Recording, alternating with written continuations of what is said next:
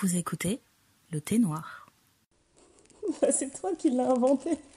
On regardait, euh, on était en train de rouler en Belgique et on a vu les panneaux là qui Ah, disaient, euh, mon ami qui voilà. ne boit pas. qui est, euh, eh, j'ai oublié comment il s'appelle en français. Ton ami qui ne boit pas, c'est Sam. Sam. Et en Sam, Belgique, l'ami qui ne boit pas. Et en Belgique, c'était Bob. Et après, t'as dit, ah, je me demande comment il s'appelle cet ami qui ne boit pas au Congo. et t'as dit, ah, je suis sûre qu'il s'appelle Fidèle.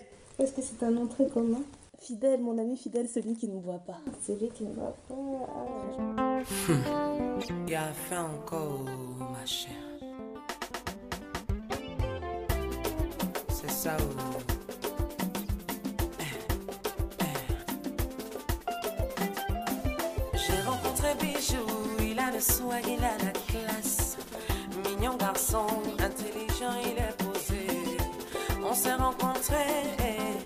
S'est aimé.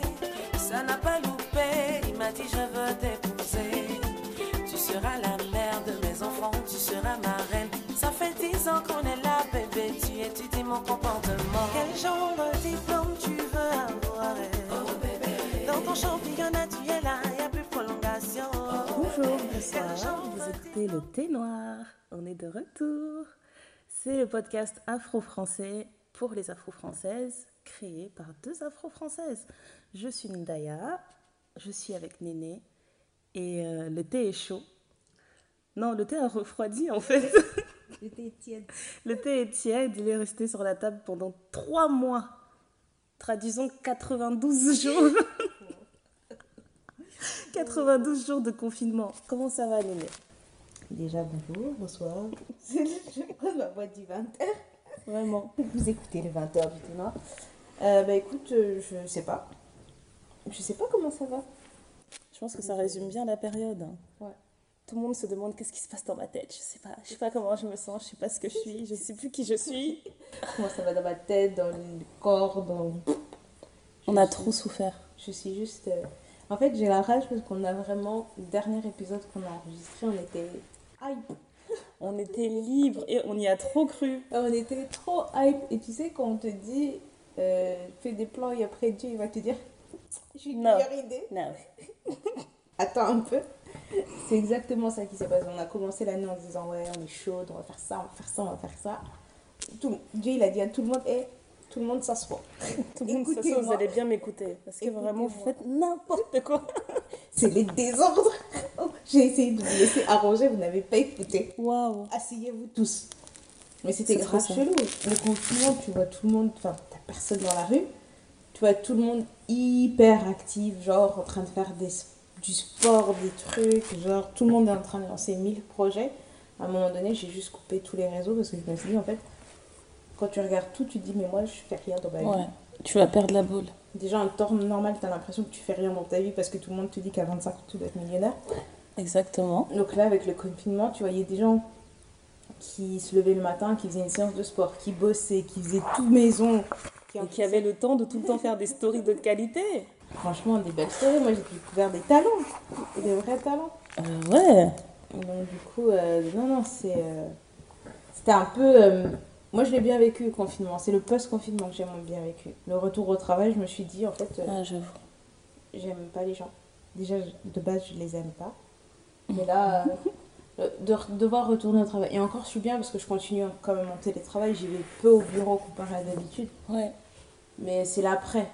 Et c'est drôle quand même. hein, parce que juste avant le confinement, on faisait les malines, on disait Ouais, de toute façon, ce job, euh, on respecte pas, je vais changer, je vais truc. Après, on s'est dit Ah, j'ai réussi à maintenir mon job pendant le confinement, je suis contente. Ouais, c'est bien. Franchement, je suis contente parce que j'ai maintenu mon job et tout. Mais euh, allez, ça fait réfléchir. Pendant tout le confinement, je me suis dit, en fait, la façon de, je- dont je me sens par rapport à mon boulot, euh, ça n'a pas changé. Au Ouais. contraire, ça s'est exacerbé. Vrai. Et, et c'était vraiment genre, dans ma tête, je réfléchissais, je me dis, en fait, tout ce que je voulais mettre en place durant cette année pour pouvoir switcher, Mhm. faut que je le fasse. Faut... En fait, je vais pas attendre. Je vais vraiment le faire. Parce qu'à chaque fois que tu te dis, ouais, je, vais faire ça, mais je verrai plus tard. Je vais faire ça, mais je verrai plus tard. Ouais, Et là, après, tous, tes plans, tous tes plans sont chamboulés. Donc, euh, Ouais, là, je me suis dit, en fait, je vais pas attendre plus tard. Pas trop plus tard. J'ai fait mon plan et je sais, quand... je sais exactement quand je pars. j'ai de- j'ai ma... ma date dans ma tête, je sais quand je pars, pourquoi je pars, comment je pars. Tout ça, c'est dans ma tête. Maintenant, c'est bien parce que ça me permet de retourner au travail. Et il y a des choses qui d'habitude m'énerveraient, mais d'une façon. Là, je regarde juste les gens chez. T'as déjà les yeux de. une sorte de nostalgie, genre tout ça c'est loin derrière moi. Un jour je vous quitte. Non, mais c'est ce que je me dis quand je veux m'énerver. Tu sais très bien, quand je te dis, je dis, en fait, aujourd'hui, j'aurais pu m'énerver au moins trois fois. Je me suis pas énervée parce que je sais, je pars. C'est tout. C'est tout. Du coup, t'as des gens, tu fais là, il y a des gens qui vont faire des puis tu oui, mais c'est pas possible, il y a, tu fais, Mhm, ok. Franchement. Et en plus de ça, je pense que je suis retournée au bureau le lendemain de la manif Mm. euh, d'Assa Traoré à Paris et pour euh, justice pour Adama. Et je me suis retrouvée dans la cuisine, j'étais la seule personne noire et tous les gens qui étaient là parlaient étaient blancs. Et tu sens que les gens essayent de te mettre dans la conversation. Ouais, ouais. genre, Ils te attendent que tu viennes donner un cours gratuit. Et j'ai juste. Là, j'ai juste pris ma tasse de thé, j'ai dit bon, à plus tard. Et je suis partie parce que je voulais pas avoir cette conversation. T'as des gens qui te disent Ah oui, mais quand même, il faut pas se plaindre. Les violences policières en France, il n'y en a pas. Il y en a Ils pas. manifestent pour un truc qui dit il y a 4 ans. Et machin, etc. Et t'es là. Mhm, mhm, très bien, très bien. On vit pas la même vie, donc euh, je. Le racisme d'État n'existe pas, d'accord? Oui, oui, oui, oui, effectivement. Par contre, les ségrégationnistes communautaires existent. Ces terroristes-là, c'est eux qu'on doit combattre. Euh, non, mais franchement. euh, Moi, j'ai juste retenu ces mots-là et je me suis dit, en fait, il faut que je me répète ces mots euh, en tête quand, euh, quand je sens qu'il y a quelqu'un qui essaie de te pousser au débat. Tu te dis, mais en fait, tu peux pas débattre avec quelqu'un qui te sort ce genre de choses. C'est... Non, on peut pas. Ouais, en fait, surtout euh, que tu laisses pas les gens parler. Fait, Mm. c'est ça qui me perturbe, c'est que tu poses une question, tu me laisses pas parler pour expliquer mon point de vue. Moi, j'accepte que les gens aient des points de vue différents du mien. Mm. Et je pense que même dans tout ce qui se passe maintenant, chacun réagit à sa façon. On l'avait publié même en story. Tout le monde n'est pas Mm. activiste, tout le monde n'est pas. euh, tu vois, il- tout le monde ne va pas faire du bruit. Chacun va agir à sa manière et va réagir à sa manière aussi. C'est pas qu'il y a une façon qui est meilleure que l'autre. Mais si moi je t'explique mon point de vue, viens pas me dire tu devrais pas faire comme ça ou tu devrais pas te sentir comme ça. C'est moi, c'est ma personne. C'est comme Mhm. si je te dis j'aime pas le chocolat noir et tu me dis si si tu dois aimer le chocolat noir, c'est le vrai chocolat et tu te forces à en manger. Là tu dis ouais, je Bah non, en mecs. je sais ce que j'aime, je sais ce que j'aime pas donc faut pas me forcer. Ouais. Mais bon. Euh, moi, quand je, quand je pense euh, au confinement, à, tout ce qui s'est passé en fait ces derniers mois, en fait, dès qu'on me demande comment ça s'est passé, tout ce que je vois, c'est les réseaux. C'est tellement tout ce qui nous restait que tu, en fait, tu me dis Covid, tu me dis euh, Black Lives Matter, machin, peu importe, je vois juste ma page Instagram là. Je vois juste ma page Instagram. Et, je- et ça me fait euh, réaliser à quel point. euh, en fait, j'ai trop peur des réseaux. Je ne comprends pas l'impact que ça a sur nous. Ces dernières semaines, j'avais l'impression qu'on était tous en train de se transformer en zombies. Tu sais, à tous repartager les mêmes posts où on dit euh, c'est bien, là il y, a un nou- il y a eu un nouvel élan où tout le monde a envie d'être plus actif, etc. Il faut qu'on se batte pour nos droits. Il faut pas que ça meure, il faut pas que ça se tasse sur les réseaux. Et au final, là, aujourd'hui, fin juillet, tout le monde est en train de se dire ben, ça se tasse. Ça s'est déjà tassé. Moi, j'étais pas, euh, j'étais pas en France quand il y a eu les, les premières marches euh, pendant, pendant le confinement, là. Et quand j'ai vu les stories, etc., les images de tous les gens qui manifestaient, je crois que c'était la première fois que j'avais une maille du pays. Je me disais, oh, Paris, ça manque. Je voulais trop être là. Je me disais, mais ça, c'est Paris, tu vois, ça, c'est ma France. J'avais envie de marcher. Je me disais, ouais, c'est là que je dois être. Je vois vois pas quoi faire d'autre. Mais il y a quand même ce côté, en fait, où je me dis, euh, je sais pas, j'ai l'impression qu'on est en train de tous devenir des zombies, en fait. On fait, je sais pas si on fait beaucoup, ou du moins on voit beaucoup sur les réseaux, et j'ai l'impression qu'en en vrai, en concret, il se passe rien. Et même quand je te dis ça, tu vois, que j'ai envie de faire plus, que j'ai l'impression que je deviens amorphe, et ben c'est une grosse lutte interne, en fait. C'est vraiment une grosse lutte entre moi et moi-même à me dire, euh, il faut que je me bouge. J'ai l'âme d'une activiste, il faut que je le sois pour de vrai, en fait, que je dise pas juste... euh, eh, c'est pas bien de détourner les regards quand vous entendez ce genre d'histoire, etc. Un truc tout bête, on passe notre temps à, à se dire sur les réseaux, ouais, quand quelqu'un vous dit ça, ça, ça, ça c'est raciste, il faut le reprendre. Mais est-ce que tu le fais à 100% Dès, dès- dès que tu as une occasion dans ta vie de mettre quelqu'un in check, est-ce que tu le fais vraiment? Mais moi, j'applique la, la règle des 300 secondes de, Na- de Napili-Kayo. C'est ma- c'est la seule règle que j'utilise vraiment, vraiment à 200%. Même celle-là, hein, des fois, j'y arrive pas. Tu sais, t'es là, tu... T'entends un truc et tu te dis oui, en effet, c'est une occasion de réagir, mais ça va quand même me drainer, même si tu fais 30 secondes, même si tu fais 30 secondes dessus. Ben, en fait, le truc, c'est que me... ça fait quelques temps que je fais ce travail sur ma personne où j'essaye de faire en sorte que certaines choses ne me bouffent pas. Du coup, j'ai vraiment choisi mes batailles. Et avec ce qui s'est passé les der- ces derniers temps, fr- franchement, tout ça, moi, c'est le cadet de mes soucis que certaines personnes pensent que j'en fais pas assez ou quoi que ce soit parce que moi, je, je connais mon cœur, je sais ce que Mhm. je fais, j'ai rien à prouver à personne Mhm. et vivre ma vie sur les réseaux, ça m'intéresse pas. J'ai jamais été comme ça de base, je sais que je j'aime pas être sous le feu des projecteurs ou des trucs comme ça. Mhm. Donc, moi, les choses, je les fais pour moi, pour moi et ma conscience. J'ai grandi d'une d'une certaine façon, on nous a inculqué certaines valeurs, c'est ce que j'essaie d'appliquer. Et oui, c'est bien beau si on nous met sur les réseaux et qu'on voit, ah, bah, elle a fait ci, elle a fait ça. Mais si un jour quelqu'un vient me voir en me disant, ouais, tu fais rien, je vais le regarder, je dis, en Oui, fait, bon, tu on me va se connais regarder pas. dans le des yeux. on va rester là se fixer. Dire, ok. Ouais, admettons, je ne fais rien. Je- Mais moi, c'était vraiment euh, un- une discussion euh, dans ma propre tête, en fait. Je me dis, il faudrait que je fasse ça, il faudrait que je dise ça.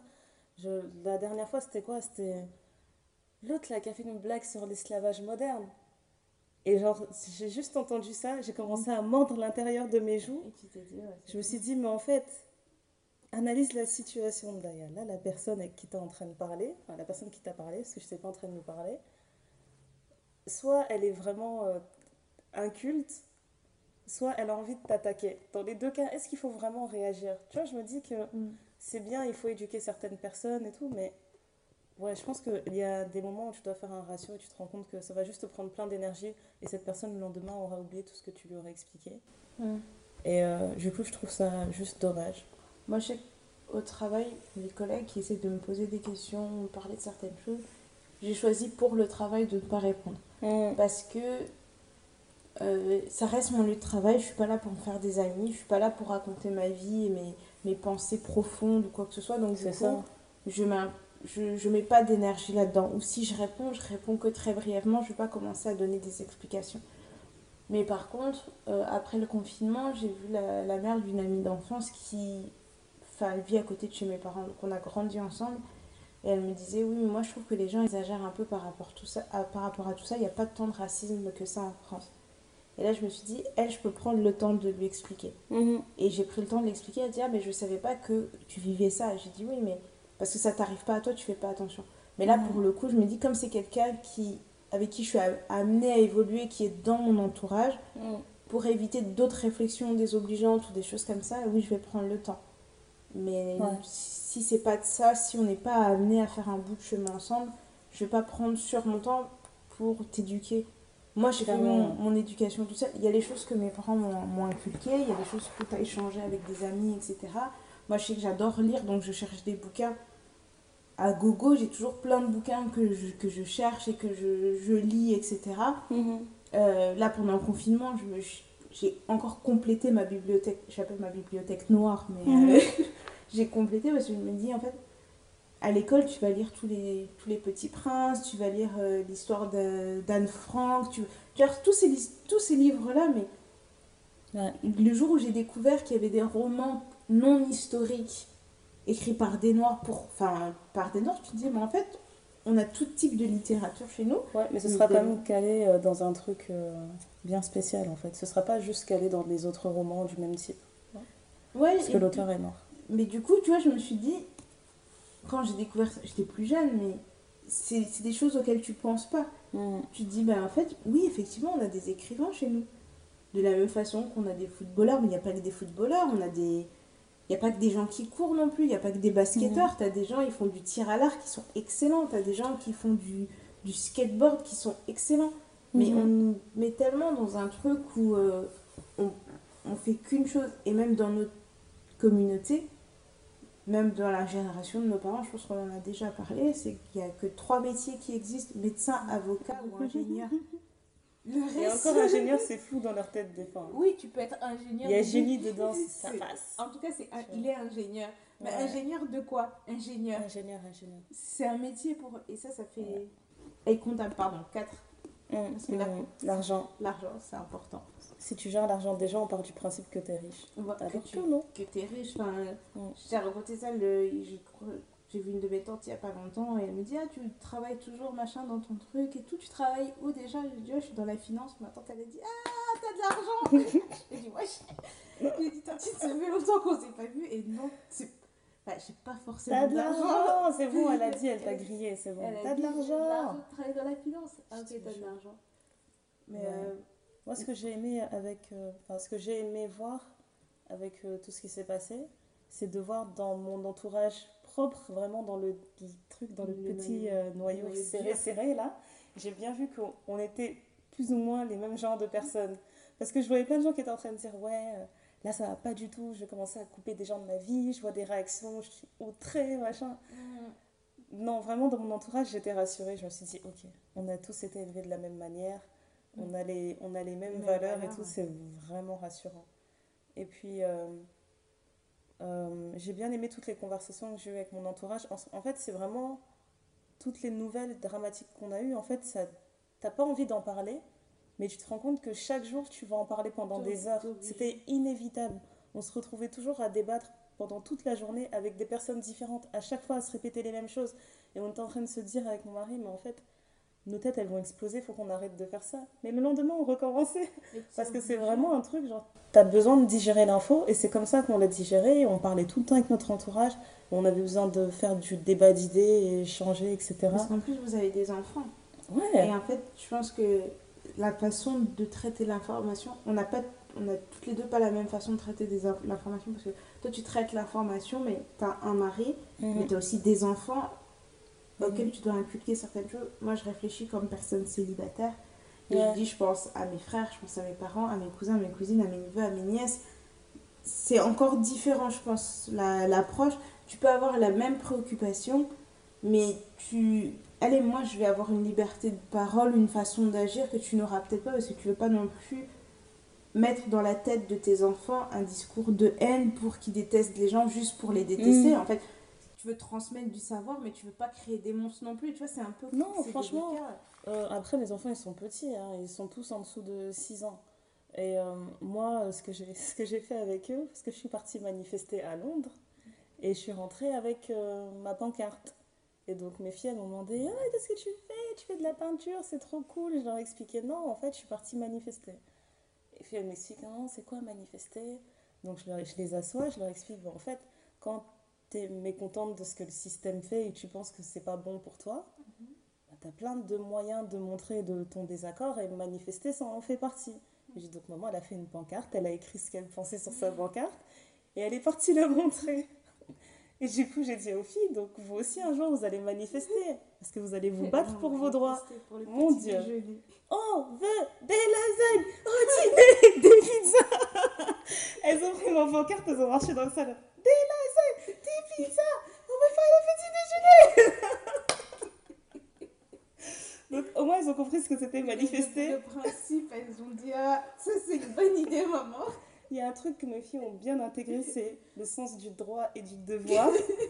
C'est mon droit. Je vais entendre cette phrase toute ma vie. Maman, c'est mon droit. J'ai les droits, maman. Est-ce que j'ai les droits Ouais, maintenant j'ai créé des monstres. Je leur dis quelque chose. Non, on n'est pas content du système. Système oppressant. Ouais, non, c'est grave. Ouais. Mais Mais ouais. tu leur apprends pas à détester les gens. Je peux pas, je peux pas débattre plus que ça. Pour moi, elles sont pas en âge de, de comprendre plus que ça. Je Après, il y a plein de choses sur lesquelles j'ai j'ai pas eu le choix. On a eu un débat qui était intéressant avec. euh, je suis, je- j'ai honte de le dire, mais c'est le cas. Je suis dans un groupe WhatsApp avec les mamans de l'école. Voilà, je l'ai dit.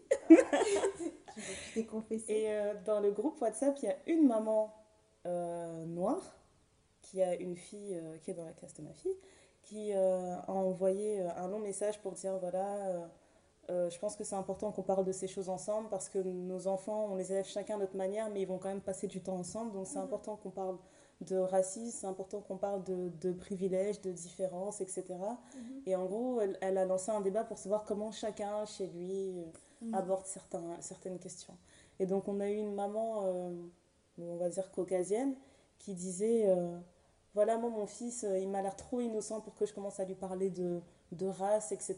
Est-ce que vous pensez vraiment que c'est indispensable que je le fasse maintenant Mhm. Et en gros, on essaie de trouver, de, de faire comprendre euh, aux mamans euh, bah, qui posaient cette question, en fait, que il n'est pas question d'asseoir ton enfant et de lui dire écoute, c'est très important que tu comprennes que ta peau est blanche, mais qu'il y a des gens qui ont aussi la peau brune, et que c'est pas grave, d'accord C'est pas grave. Et en gros, moi, je- ce que je disais, c'était que si t'assois ton enfant tout de suite pour lui dire, il faut que je te parle d'un truc, mais t'as beau lui dire 15 fois, c'est pas grave, il va intégrer que c'est grave. Oui. Donc, euh, non, en fait, avoir des, des camarades noirs à l'école ou des camarades bruns, c'est pas. euh, tu sais, c'est pas une maladie, c'est pas une condition. euh, ils font, enfin, ils font pas tant attention C'est la ça. couleur, sauf si dans leur entourage, on leur dit. on leur dit des- tout le temps, mais voilà. des enfants de cet âge-là font pas attention à tout ça. Ils se voient juste. euh, Ah oui, c'est. C'est ton mari qui disait que il avait entendu une petite fille décrire à, à sa maman votre fille, Mm, mais elle a jamais utilisé le mot c'est la petite fille noire. voilà. Elle a dit elle, Elle a dit c'est celle qui a la veste verte et puis qui fait ça, qui a qui est coiffée comme comme ça. machin, mais sans jamais dire qu'elle était noire. Et la maman a tout de suite compris. Ah, ok, c'est elle. C'est elle, voilà. Et en gros, en fait, on a eu tout un, donc on a eu tout un débat où on expliquait en fait, c'est pas la peine d'asseoir ton enfant et tout et de lui dire ce genre de choses. Il, il est pas en âge de comprendre et tu vas en faire tout un, tout un plat alors que c'est pas, c'est pas nécessaire. Mais c'est important qu'il que, qu'ils aient en fait des, des, des histoires qui reflètent la diversité dans laquelle ils vivent. Et du coup, on se partageait euh, des liens de livres en fait avec des personnages, euh, comment ils disent noirs, euh, asiatiques, machin, machin, machin. Où en gros, on se disait, euh, on donnait des précisions en fait. En gros, on disait, on va pas juste dire à votre enfant pour qu'il sache qu'il y a des noirs autour de lui qu'il faut qu'il lise Kiriko. Non, Mm. il faut qu'il lise des histoires banales, des trucs qui se passent dans sa vie euh, quotidienne et qu'il voit euh, un enfant qui n'est pas comme lui, qui comprenne ça en fait, que tu peux les retrouver dans toutes sortes de narratifs et pas juste euh, quand tu fais un truc spécial de Dora fait le tour du monde, voilà. Et ouais, un- j'ai trouvé que c'était un échange intéressant parce que toutes les mamans étaient vraiment, j'allais dire, ouvertes d'esprit. Non, elles étaient juste euh, sensées, on va dire. Sensées, elles avaient envie de bien élever leurs enfants. Et euh, ouais, je me suis dit, bon, en fait, il y a un peu de... Il y a un peu d'espoir en, en l'humanité, tu vois. Tu tombes sur des personnes comme ça, t'as pas la sensation d'éduquer des gens, Mm. mais euh, t'as quand même fait une petite avancée, quoi. Oui, et puis c'est parce que c'est des personnes qui sont réceptives. Tout, Ouais. le monde n'est pas, tout le monde n'est pas réceptif. Moi, je sais que le- euh, il y a quelqu'un à, à mon travail, tu- tu sens en fait qu'il pose la question pour poser la question, mais il- n'est pas prêt à entendre l'explication. Ouais. Ça, je déteste. Ça, c'est des gens qui se croient sur un plateau télé. là. Je vais contrer tes arguments, je vais les contrer, je vais les contrer. Oui, Pourquoi? Donc, euh, non, moi, ça me. Honnêtement, il faut, faut choisir. Et c'est délicat euh, de. T'as toujours l'impression que tu vas pas bien faire, que tu vas pas bien dire. T'as toujours Ouais. l'impression d'être un peu euh, de gauche.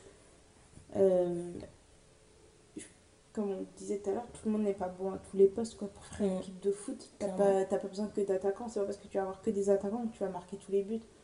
Donc, Ben, euh, ouais. Quand je regarde en arrière, en plus, je me rappelle à chaque fois, je reprenais les gens tout le temps.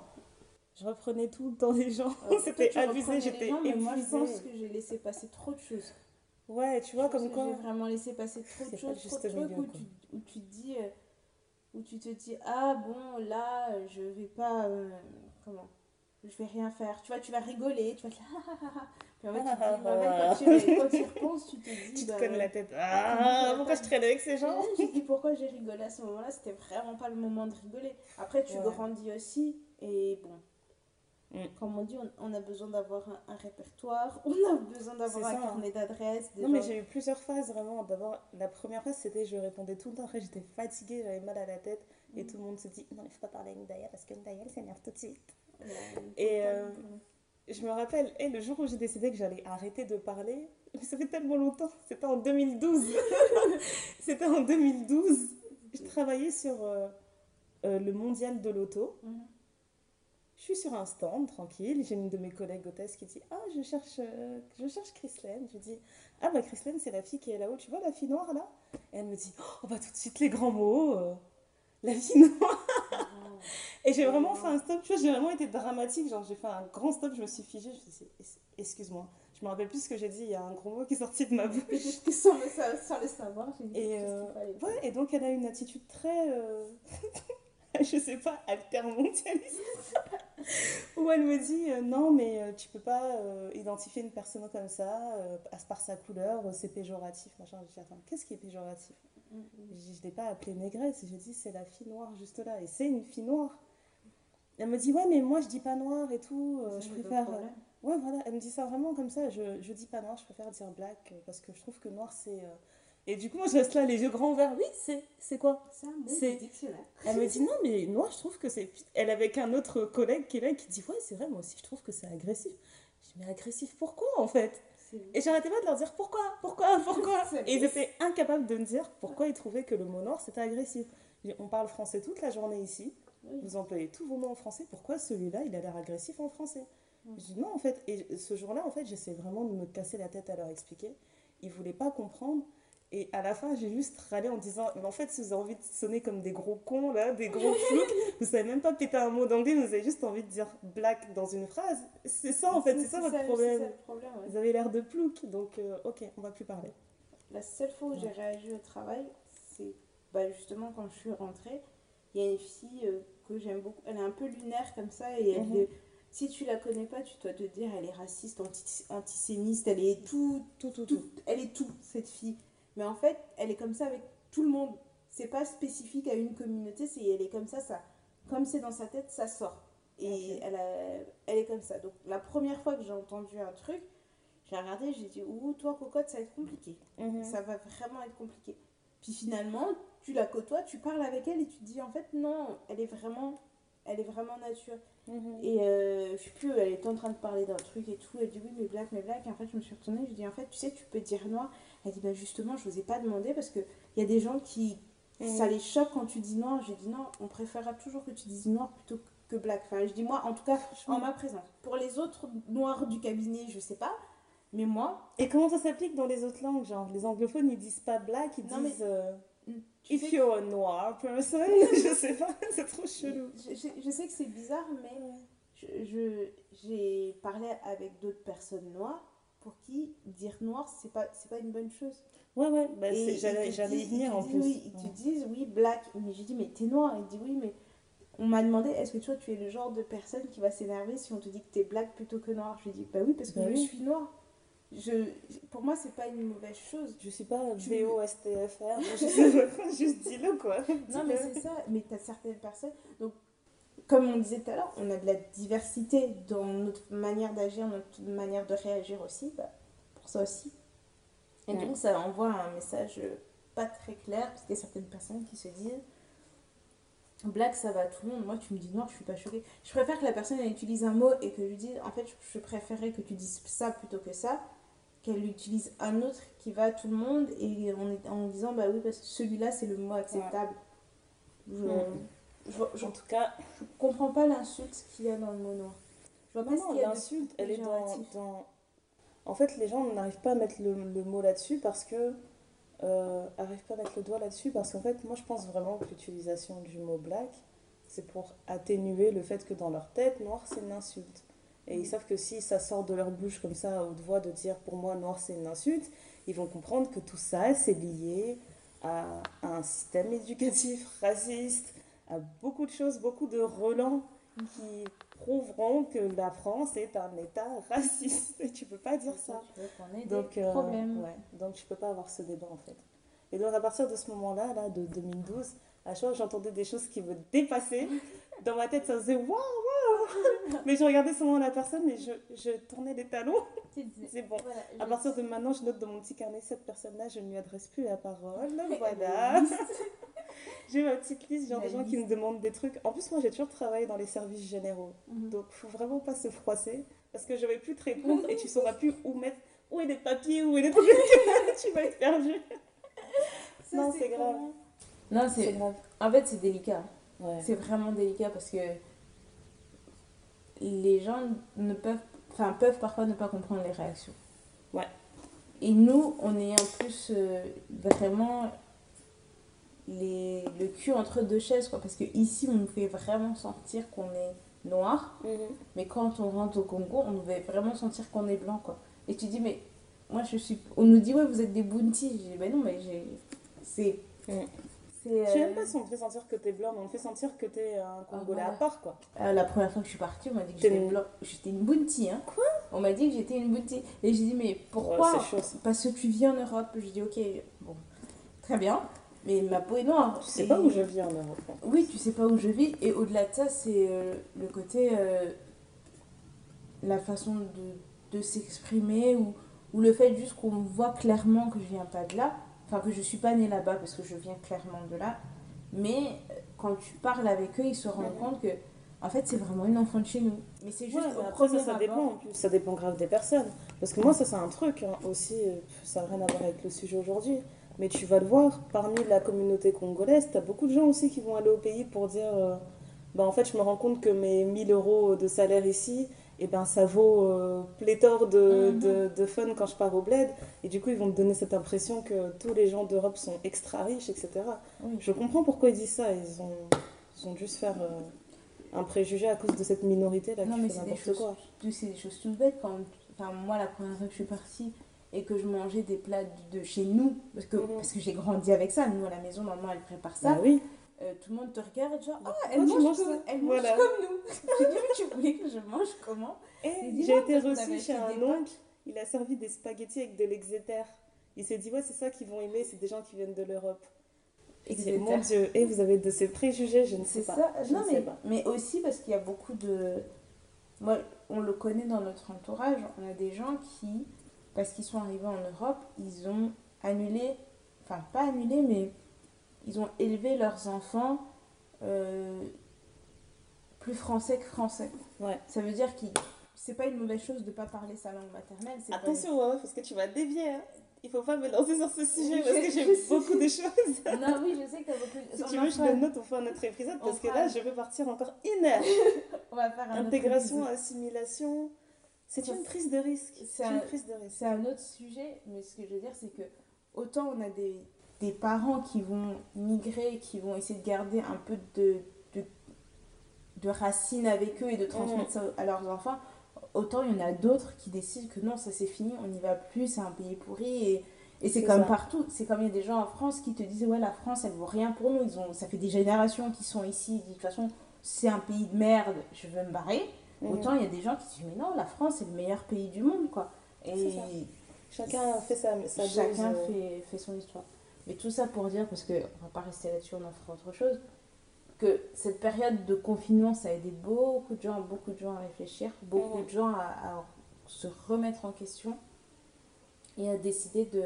Il y a, il y a beaucoup de gens qui ont pris de, de grandes décisions sur leur vie, genre j'arrête tout, j'arrête la clope, je recommence le sport à 100%, je fais attention à tout. On est sorti du confinement il y a Ouais. deux mois. Euh, dans Paris. Rien n'a changé. je suis désolée, dans Paris, oui, effectivement, tu as des gens qui sont masqués. Non, non, non, mais une dans chose les a changé. Paris est encore plus sale. Maintenant, il y a des masques sales par terre. Des Voilà. masques usagés partout par terre. Mais ça, c'est euh, j'avais une, j'ai une pote pendant le confinement, elle m'expliquait tout ce qu'elle a fait, etc. J'ai commencé à écrire un livre, j'ai commencé à faire ci, j'ai fait ça, j'ai fait ci, j'ai fait ça. Et je la regardais, je dis, ouais, ça fait quand même beaucoup de choses. Euh, deux mois sont passés. Deux mois sont passés. Toujours aucun book deal. Qu'est-ce qui se passe? Non, mais tu vois, c'est. Non, franchement, c'est bien. Fais sortir des trucs comme tu peux, je sais pas. C'est même, c'est même pas péjoratif, Mm. c'est de se dire, je pense que c'est humain. Hmm. que tu, tu es dans une période où on te force à la réflexion, on te force à prendre des grandes décisions, toutes les décisions ne sont pas bonnes à annoncer. Et aussi, et aussi, tu annonces des trucs, tu veux faire plein de choses, mais parfois pour certains projets, vivons heureux, vivons cachés. Franchement. Jusqu'à ce que le truc devienne grand, dire Ah bon, t'as fait ça, mais je savais pas que t'as fait ça, t'as fait ça, mais machin et tout. Tu dis Bah non, en fait, euh, moi j'ai travaillé là-dessus. Moi, il y a certains de mes projets, je vais en parler. Il y en a d'autres, j'en parle pas du tout, ou vraiment à un cercle hyper restreint, hyper serré, parce que je me dis, euh, déjà, un, c'est pas réalisé, et de deux, si je sais que cette personne-là ne va pas m'encourager dans ce que je fais, je vois pas Mm. pourquoi je vais lui en parler. C'est vrai, si c'est juste pour te donner la sensation que, il faut, Que tu fais euh, des choses. Il faut arrêter, il faut freiner, c'est vrai. Ouais. Moi, j'ai vécu un truc euh, à la maison, il y avait deux camps, tu vois. Il y Mm. avait le camp de mon mari, je l'entends au téléphone avec des potes en train de dire euh, Non, mais si tu ressors de ce confinement et que t'as pas sorti quelque chose de concret, de projet, machin, de trucs, ben, t'as fait ça pourquoi? T'as fait ça pourquoi? T'auras Mm. jamais une deuxième chance comme ça dans ta vie, machin, Mm. machin. Et moi, j'étais affalée sur le canapé en train de dire Eh, Je sais pas si c'est quand la dernière fois que j'ai pu me poser comme ça et rien faire. si tu veux, concrétise, pour profiter, concrétise ouais. tes rêves là-bas, là. Et laisse-moi me Mais reposer. ça, c'est le- c'est la terre entière qui l'a vécu comme ça. Tout. Ouais. C'est la pression d'accomplir des choses en trois mois que tu ne peux pas accomplir euh, dans ta vie, en fait, en, en un an ou en deux ans. Moi, combien de personnes de mon entourage qui sont mariées avec des enfants qui, à la fin du confinement, étaient en train de péter les plombs parce que tu te dis, mais en fait, l'école, c'est bien. C'est Le, ça. le fait de pas Respect au professeur. Déjà, le respect au professeur, le fait de, même juste en couple, de dire, ouais, mais en fait, c'est bien qu'on se voit pas H24. C'est bien qu'on se voit beaucoup, mais à un moment donné, tu pètes les plombs. Tu dis, c'est bien qu'on ait chacun notre vie. Euh, matin, midi, soir, les budgets bouffe ont explosé. Non, mais moi, je sortais, je marchais, euh, je faisais des, des balades de 2 heures, 3 heures. Mais tu vois, tellement t'as pas envie de rentrer, il se met à pleuvoir, tu dis c'est pas grave, je vais rester à l'abri dehors. Tu vas prendre un peu d'air.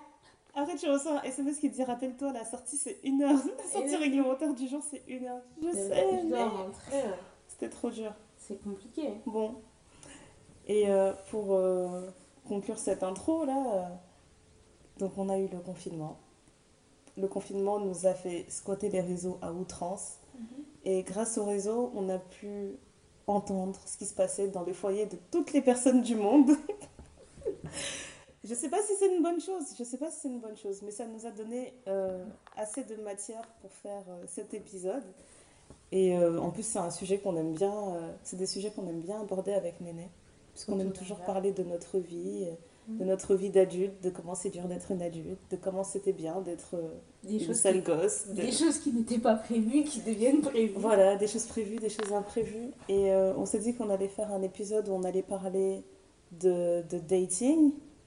Et en fait, euh, c'est beaucoup plus précis que ça, c'est beaucoup plus complexe. On avait vraiment besoin de parler de... d'un sujet précis.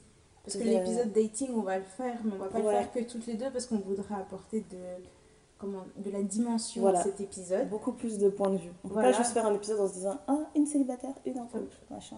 Voilà. On voudra le faire autrement, mais là, on voulait parler de la, plutôt de la question du couple, le fait d'être ensemble et Et des notions de fidélité. la notion de fidélité parce que notre ami fidèle Notre ami fidèle, c'est pas l'ami de tout le monde déjà. n'est pas l'ami de tout le Et il ne monde. se manifeste pas de la même manière dans chaque foyer. C'est Exactement. important d'en parler, c'est important.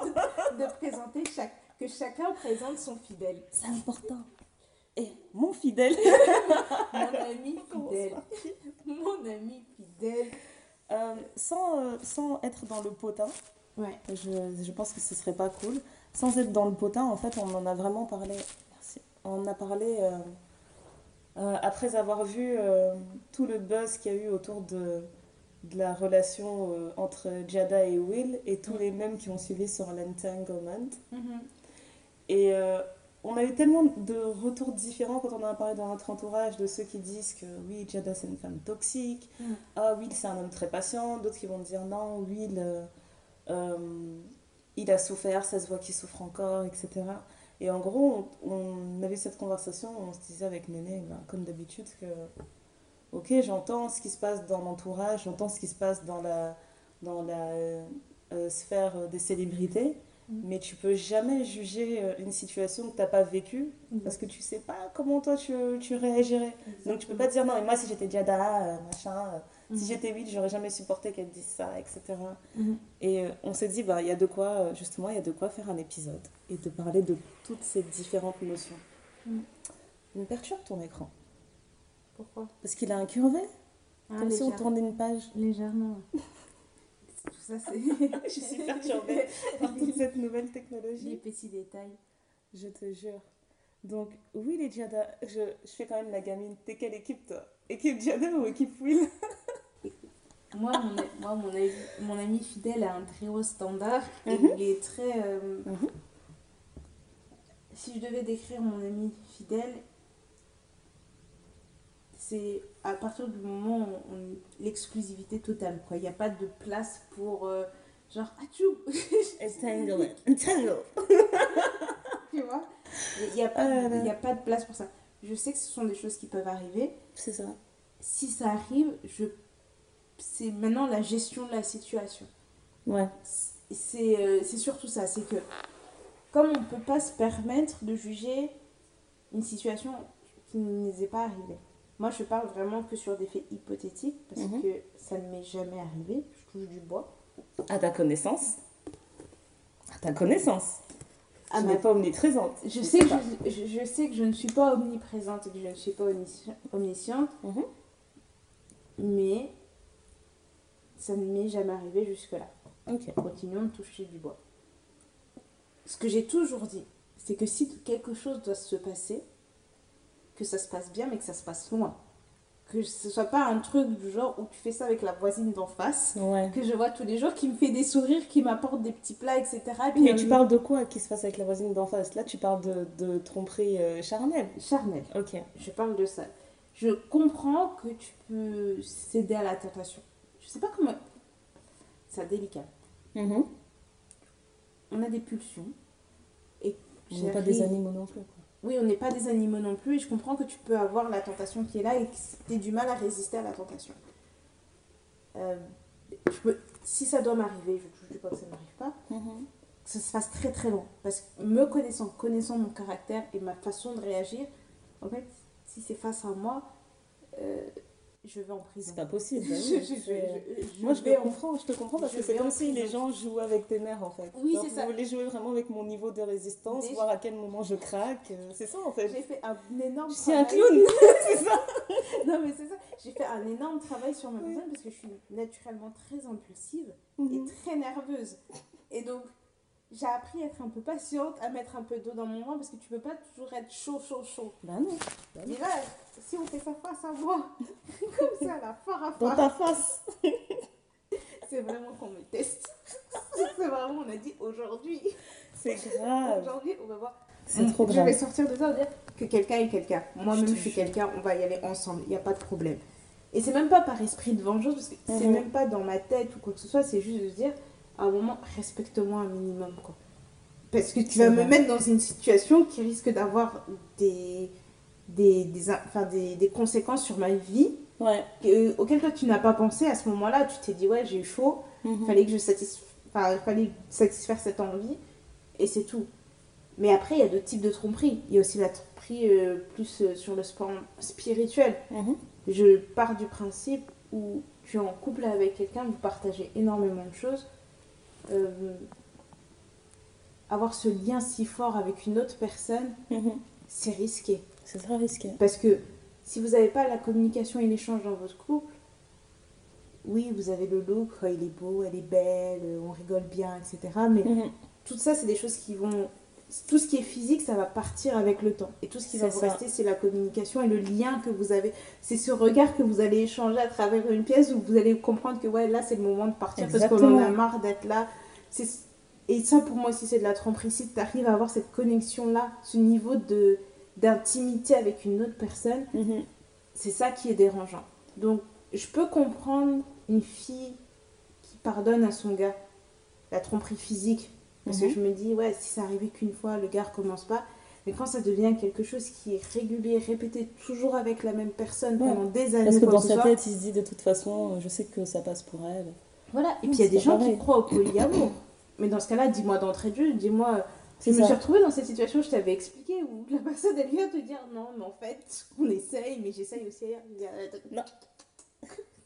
Merci, merci hein, de m'avoir prévenu. Merci mais de m'avoir prévenu, mais non. Voilà. Et Ouais. chez nous, on, on sait que c'est un de mes oncles qui m'avait dit ça. Mhm. Qu'en gros, euh, il y a des femmes qui sont élevées pour être des deuxièmes épouses. Parce que traditionnellement, ça se fait. Et donc, tu as celles qui sont élevées pour être des premières épouses. Et puis, tu as d'autres femmes où on leur a dit tu peux être une première épouse, mais dans le cas où tu es une deuxième épouse, tu dois te comporter comme ça, comme ça, comme ça. Et Ah, pour mais elle, lui, le but, chaque fois qu'il a des, des théories à sortir, c'est des trucs bien euh, misogynes. Après, il va dire ça avec un joli sourire, genre non, mais écoute-moi, écoute-moi.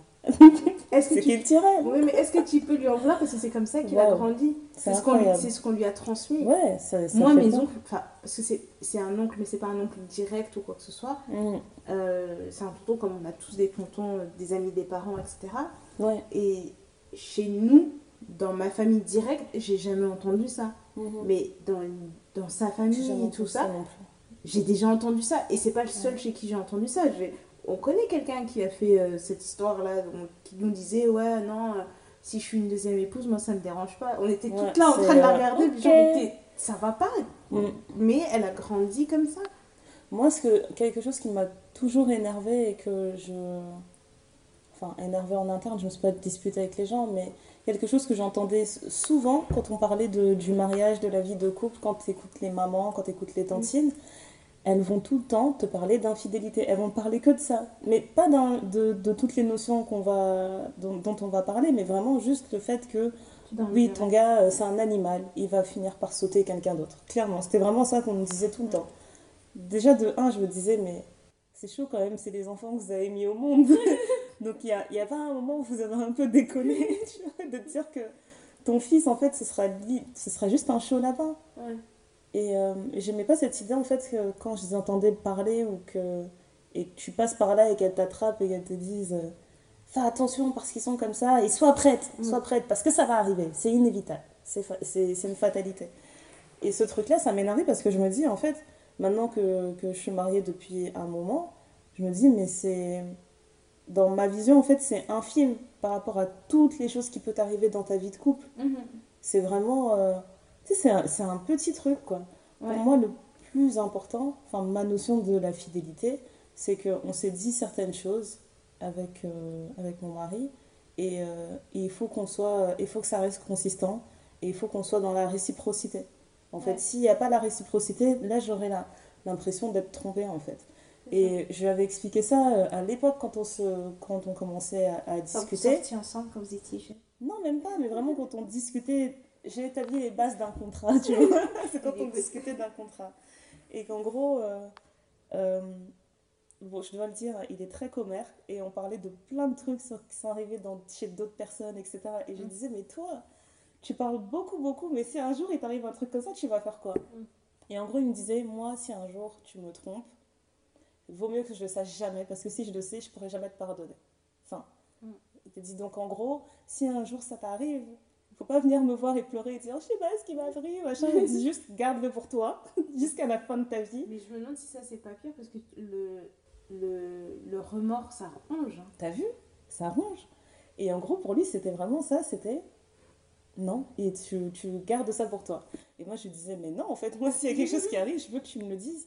Parce que je pense que ça me ferait encore plus mal de l'apprendre de l'extérieur ou Mais tu quelque chose qu'il comme te ça. le dise jusqu'à quel point? Parce que est-ce que tu veux qu'il aille jusque dans le moindre détail Bah non, j'ai pas besoin de détails. J'ai besoin de savoir que t'as qui- pas respecté ton- ta part du contrat, c'est tout. Oui, mais il y a des filles qui ont besoin, dans leur façon de, Ouais, de fonctionner, qui ont besoin de, se savoir torture. tout jusque dans le moindre détail. Genre, si tu peux leur donner un film, tu leur, elles, elles vont prendre le film, quoi. Pour Moi, être pense sûr que c'est d'être au courant de tout. torturer. C'est vraiment se torturer. Moi, j'ai pas besoin de ça. J'ai J'ai enfin, vraiment pas besoin de ça. Moi, je réfléchis à, à plein d'autres choses. hein. J'avais eu cette discussion euh, avec ma mère, j'ai eu cette discussion avec ma belle-mère où je disais mais pourquoi vous aimez trop nous parler des infidélités, des infidélités? Moi, si euh, il y, a, il y a plein d'autres manières où je peux voir que mon où je peux euh, avoir peur que mon mari me manque de respect ou quoi que ce soit. Et là, j'aurais l'impression vraiment que bah, qu'il n'est pas fidèle à lui-même, qu'il n'est Mm. pas fidèle à la vision qu'on a établie ensemble. Mm. C'est euh, ouais, je peux pas. J'ai besoin de savoir que je suis avec une personne qui va faire euh, en sorte que je suis la priorité et qui va vraiment me montrer que je suis la priorité. Et à partir du moment où euh, je me retrouve dans une situation et que je passe au second plan, au troisième plan ou je sais pas quoi, et ben là je vais me dire non en fait non ça va pas, c'est ça marche pas. quand moi je réfléchis à, à tout ça, comme tu dis, nos mamans, elles nous ont dit beaucoup de choses par rapport à l'infidélité, etc. Mais au-delà du fait de dire que de toute façon, prépare-toi mentalement, ça va t'arriver. Dans tous les cas, ce sont des animaux, ils savent pas se tenir. C'est oui, mais quand ça va arrivé, pardonne-le et passe à autre chose. Ouais, ça c'est le, pire. Le, la notion Parce que toi t'es plus forte, tu vois. la notion d'endurance dans l'adversité qu'elles nous ont inculquée, c'est un truc de fou Ça c'est un malade. truc que je peux pas. Moi, je parle avec mes cousines. Et même bah, quand on est avec mes cousines, qu'on parle avec nos mamans et qu'elles sont là en train de te dire oui, mais t'as fait ça, mais ma chérie, serre les dents, ça va passer, il va revenir et tout. J'ai dit, mais en fait, vous êtes en train de parler d'un être humain qui est arrivé à l'âge adulte, qui est arrivé à maturité, Ouais, que sa voilà. maman a déjà élevé. Oui, il peut, il peut changer sur certaines choses, mais Mm. s'il se comporte comme ça maintenant, alors qu'on est en train de galérer, c'est le début de notre vie, nanana, qu'est-ce qu'il va faire quand il va commencer à péter? Mais qu'est-ce qu'il va faire quand il va entendre que sa mère elle dit, euh, elle dit à sa belle-fille serre les dents? Il va se dire c'est bon. ouais. Moi, je pense bon. sincèrement qu'ils en ont tous conscience. Ouais. Parce qu'il y a certains trucs, moi je sais que j'avais ces- cette conversation avec ma mère où on, euh, on était en train de on était en train de parler et tout d'une de mes cousines et de ce qu'elle vivait dans son couple, etc. Elle me dit oui, mais tu vois, c'est ta soeur, tu, tu lui parles beaucoup. euh, Est-ce que tu lui donnes des conseils? Je dis oui, je lui donne des conseils. Je dis mais honnêtement, maman, à un moment donné, il faut aussi voir le bien-être de la personne. Si pour elle, ça devient plus toxique de rester dans cette relation plutôt que de partir, Euh, moi, je- j'encouragerais jamais quelqu'un à rester si je vois qu'à terme, ça, elle va dépérir. C'est Moi, j'ai- eu des tantines, j'ai vu des tantines pleurer aussi loin que je m'en souvienne. J'ai vu des tantines pleurer et je m'en souviens encore, quoi. Franchement. Parce qu'elles étaient là en train de raconter des histoires et tu vois, elles viennent voir leurs copines, Elle ils te viennent en... voir désespérée, quoi. Ouais, ils viennent en couple parce qu'ils veulent arranger leur couple, mais tu vois la maman dans l'état dans lequel elle est, tu, tu vois que le papa ça lui fait hein. mal, mais la maman tu vois qu'elle est mais au bout de sa life quoi. Et tu dis Comme tu dis, hein, la personne qui, euh, comme tu disais avant, la personne qui, euh, qui trompe et qui garde le secret, elle est pleine de remords, mais la personne qui est trompée et qui pardonne euh, parce qu'il faut pardonner. Mais elle, elle est encore plus rangée. C'est, pour moi, a- c'est un piège. T'es a- juste piégé. Il y a beaucoup de il y a beaucoup la question la notion d'apparence et de, de se dire on est marié, on a un couple, on reste marié pendant longtemps. Euh, plus on reste marié longtemps, mieux c'est. Puis le divorce est mal vu encore chez nous, c'est pas Ouais, très très mal. vu. c'est c'est pas si simple quoi mais Mais attends, mais toi, tu me parles de divorce. Les gens, ils se remettent toujours pas qu'il y ait des gauchers dans le monde, dans notre communauté. Ils voient un gaucher, ils sont là, genre, waouh, tu fais des trucs avec ta main gauche. Waouh, Non mais c'est vraiment ça parce que très grave. Moi, je, je, je sais que en grandissant, tu vois tes, tes oncles et tantes, puis t'entends des histoires. Et j'ai la chance d'avoir une maman qui parle beaucoup, mais pas pour parler parce que c'est une commère, mais parce qu'elle se dit en fait tu dois savoir ça parce que j'ai pas envie que tu arrives dans le monde Mhm. et que tu découvres des choses et que tu te dises comment Je ça ça jure. existe, comment pourquoi c'est comme ça, Comment ça, c'est des salauds? Ah, je savais pas. D'accord. Tu vois? Donc autant elle peut échanger Ouais. avec, avec toi sur des choses très très bien, autant elle va te parler de choses de difficulté, elle va te dire ouais le mariage pour ça c'est bien parce que tu te rends compte quand vous partagez une vision, nanana. Mais par contre tu peux rencontrer tel type de difficulté et, et je pense que je l'ai déjà dit plusieurs fois dans le podcast que Mhm. ça te permet d'avoir un éventail de situations. Et toi après en tant que personne tu te construis, tu dis ok moi je peux accepter ça dans mon mariage. Ce que ça. toi tu vas peut-être pas accepter, mais moi je Et puis on parle de mariage, mariage, mais c'est vrai, c'est juste dans, dans, une vie relation. dans la vie de couple. Ouais, Ouais, dans la vrai. vie de couple, moi je peux, par exemple, je veux dire, moi j'ai besoin absolument d'être. Tu vas me dire, moi j'ai besoin d'être absolument d'être mariée. Moi je vais te dire, tant que le gars il est droit et qu'on sait où est-ce qu'on Mhm. va, je m'en fous d'être mariée. C'est vrai. J'ai pas forcément besoin d'avoir la barbe au doigt, j'ai pas forcément besoin de changer mon nom. Mhm. C'est, c'est, pour moi, ce qui est plus important, c'est le principe d'engagement. C'est de se dire, en fait, toi et moi, on est ensemble, mais on est ensemble. Il n'y a pas d'excuses, il n'y a pas de je réfléchis d'une autre façon. On est ensemble jusqu'au moment où je vois que non. À partir du moment où on est, on est là, Mhm. parce que malheureusement, je pense que c'est une qualité mais un défaut, mais je suis loyale, mais euh, à mort quoi. Mhm. Tu peux, il y a encore des gens dans ma vie qui m'ont fait du mal. Je leur parle plus aujourd'hui, mais j'ai Mhm. jamais raconté aucune de leurs histoires. Mais pourquoi Parce que- faire? Parce Après, que- ton cœur va se noircir, il va se durcir. Oui, mais il y a des gens qui font ça, genre à partir du moment où on n'est plus amis, Mhm. je raconte tous tes secrets à tout le monde, mais moi je le fais pas. Et, euh. Et du coup, euh, dans cette notion d'engagement, tu sais où est-ce que tu vas mettre les pieds. J'ai découvert qu'il y avait des oncles, ils ont eu des enfants avant mes tantes, avant d'être mariés. Tu vois, des gens qui sont en couple, Ouais, alors et moi, tu- ça, c'était la révélation de ma vie. tu les vois en couple, tu dis Ah, c'est bien. Je dis Mais tantine, si elle est... Non, mais parce que lui, sa mère et tout. La mère de qui? Sa mère, elle est là. Nous, on est en train de parler d'elle, elle est là.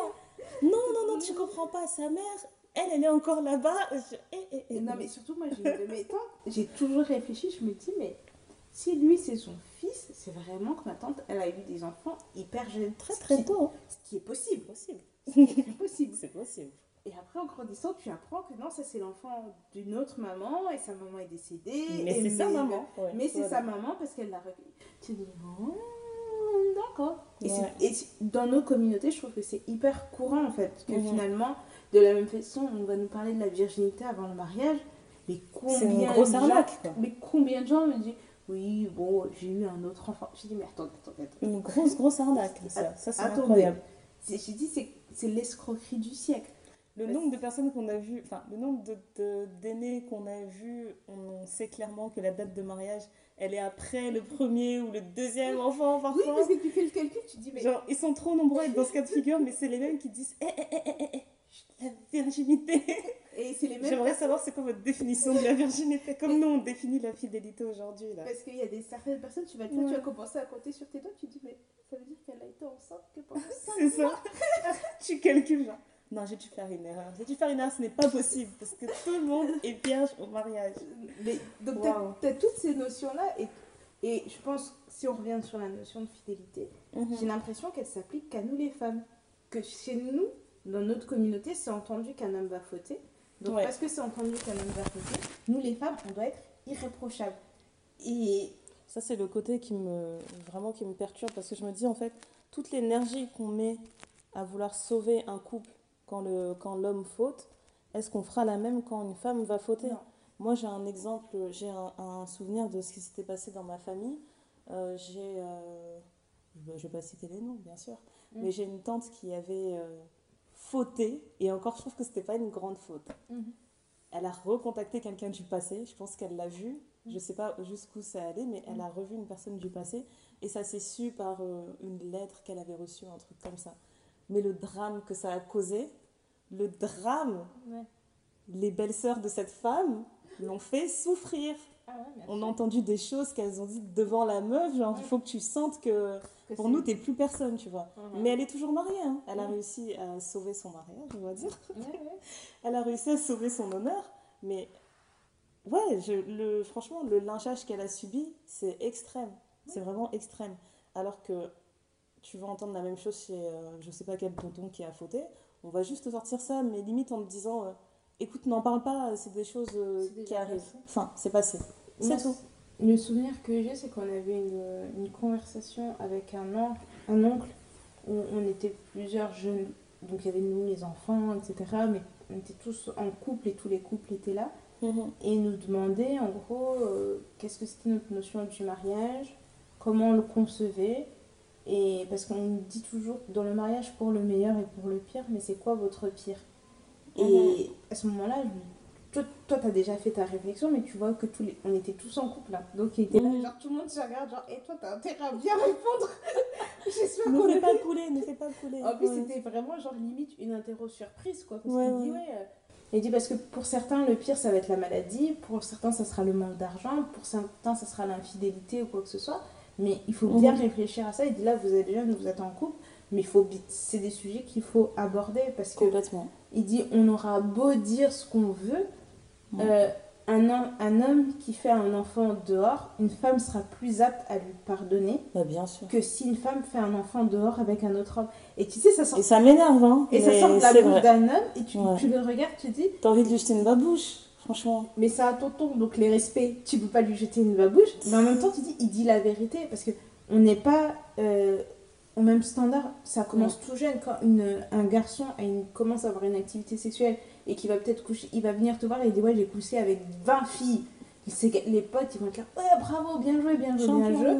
Une fille fait exactement la même chose, mais Mm. c'est une traînée, c'est n'importe quoi, etc. Ouais, c'est- De la même façon, euh, moi, je ne jugerai jamais une femme qui a décidé de rester dans son mariage après une infidélité. Parce que je dis, bon, si elle, pour elle, c'est pas un deal breaker, et on ne sait pas comment ils se sont ra- arrangés, parce que je me souviens quand il y avait eu l'histoire de Kevin Hart et sa, sa femme et Nico Mhm. qui étaient enceintes, et qu'il y avait les vidéos de lui qui étaient ressorties, etc., de comment Ouais. il l'avait trompé dans une chambre d'hôtel et tout. C'est terrible. Et euh, donc elle, elle parlait pas, elle parlait pas même sur les réseaux, je pense qu'elle a pas fait beaucoup de commentaires, Ouais. ou, tu vois. Et lui, il était dehors, et puis les gens, ils les voyaient, qu'ils allaient faire des trucs ensemble, etc., etc. Et au bout d'un moment, quand il a commencé à parler, et qu'il a fait une interview, il dit, oui, mais on vous voit beaucoup, on voit pas votre femme, machin. Et il dit, ouais, je voudrais juste dire aux gens qui sont en train de critiquer ma femme, Mhm. vous savez pas ce qu'elle m'a fait en- endurer à la maison. Donc c'est bien beau de dire, il dit, mais pour être là aujourd'hui, pour qu'elle accepte de rester avec moi, vous savez pas ce que j'ai dû faire, vous savez pas ce qu'elle m'a fait endurer ensuite, donc j'accepterai pas qu'on qu'on dise qu'elle est faible ou qu'elle est ci ou qu'elle est ça, Ah, parce que tu sais pas en fait. Tu sais pas, en- parce que même on parle des célébrités et tout, euh, ou même par exemple il y avait eu l'histoire avec euh, Dwayne, euh, Dwayne Wade et Gabriel Union. Ouais, ça c'était le pire. il a fait Non, un enfant, un enfant dehors, tout le monde était là. Oui, mais moi si j'étais elle, je partirais, je partirais, je partirais. Déjà, Non, vous savez, là, elle est là. vous savez pas ce qui se passe quand il n'y a pas les caméras sur eux. C'est ça. On hein. rien. Et Bah, même on juste sait pas, la- mais il nous donne quand même beaucoup d'infos, tu vois. Elle, elle a toujours dit ouvertement qu'elle avait, qu'elle adorerait avoir un enfant, qu'elle a du mal, etc. Oui. Elle a joué des rôles où elle te montre clairement que c'est ce sujet-là qui l'intéresse. Mhm. Et le gars, euh, il pouvait pas attendre deux secondes, il s'est dit, vas-y, j'en fais un dehors. Enfin, il s'est pas dit, je fais un enfant dehors, mais il en a fait un dehors. Ça, ça fait très mal. Ça fait, ça fait mal. Moi, j'ai que un cas de figure dans mon entourage où euh, ça arrivait à une fille de faire un enfant dehors. Et je peux te dire que des années et des années après, de peuple, la planète entière ne s'en est pas remise. Genre, euh, c'est Ouais. c'est- c'est abusé. Mais un homme, ça va arriver, ça va être un fait divers. Ça va juste être un fait divers. Ça, c'est vraiment compliqué. Le seul truc, moi, parce qu'il y a beaucoup de gens qui prennent les, les couples de, de célébrités en exemple, en disant ça, c'est l'amour, ça, c'est le vrai, c'est le machin, machin, machin. Moi, je, je vais juste me baser sur mon expérience et les couples que j'ai autour de moi, des gens qui sont en couple depuis longtemps et qui ont une vraie vie. Moi, je les vois comme ça. Je peux passer énormément de temps avec eux. T'as l'impression de les connaître. Mais une fois qu'ils sont rentrés chez eux, là, qu'ils sont juste entre eux, qui sait ce Mm. qui se passe Je sais pas. Bah, c'est comme ça hein, que des fois tu as des, t'as des histoires de Ah, bah tu sais qu'un tel, un tel, euh, ah, il divorce. Pourquoi Ah, il l'a batté? Ah T'aurais jamais deviné. Ouais. Bah non, t'aurais jamais deviné parce que euh, il y a des gens qui cachent très bien. Qui cachent très bien leur jeu. Ouais.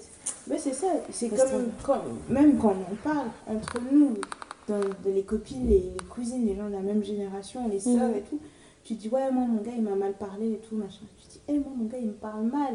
Punaise comment je vais le monter en l'air Je vais le monter en On va se démarrer à la maison tous ensemble. Qu'est-ce qu'il y a? On va voir si t'es un bonhomme aujourd'hui. Il y a des filles, ça va pas les, ça va pas les déranger de mal Ouais. parler pour eux. C'est pas ça le manque de respect. Le manque de respect, c'est peut-être s'il va laisser traîner ses affaires alors que toi tu viens faire le ménage.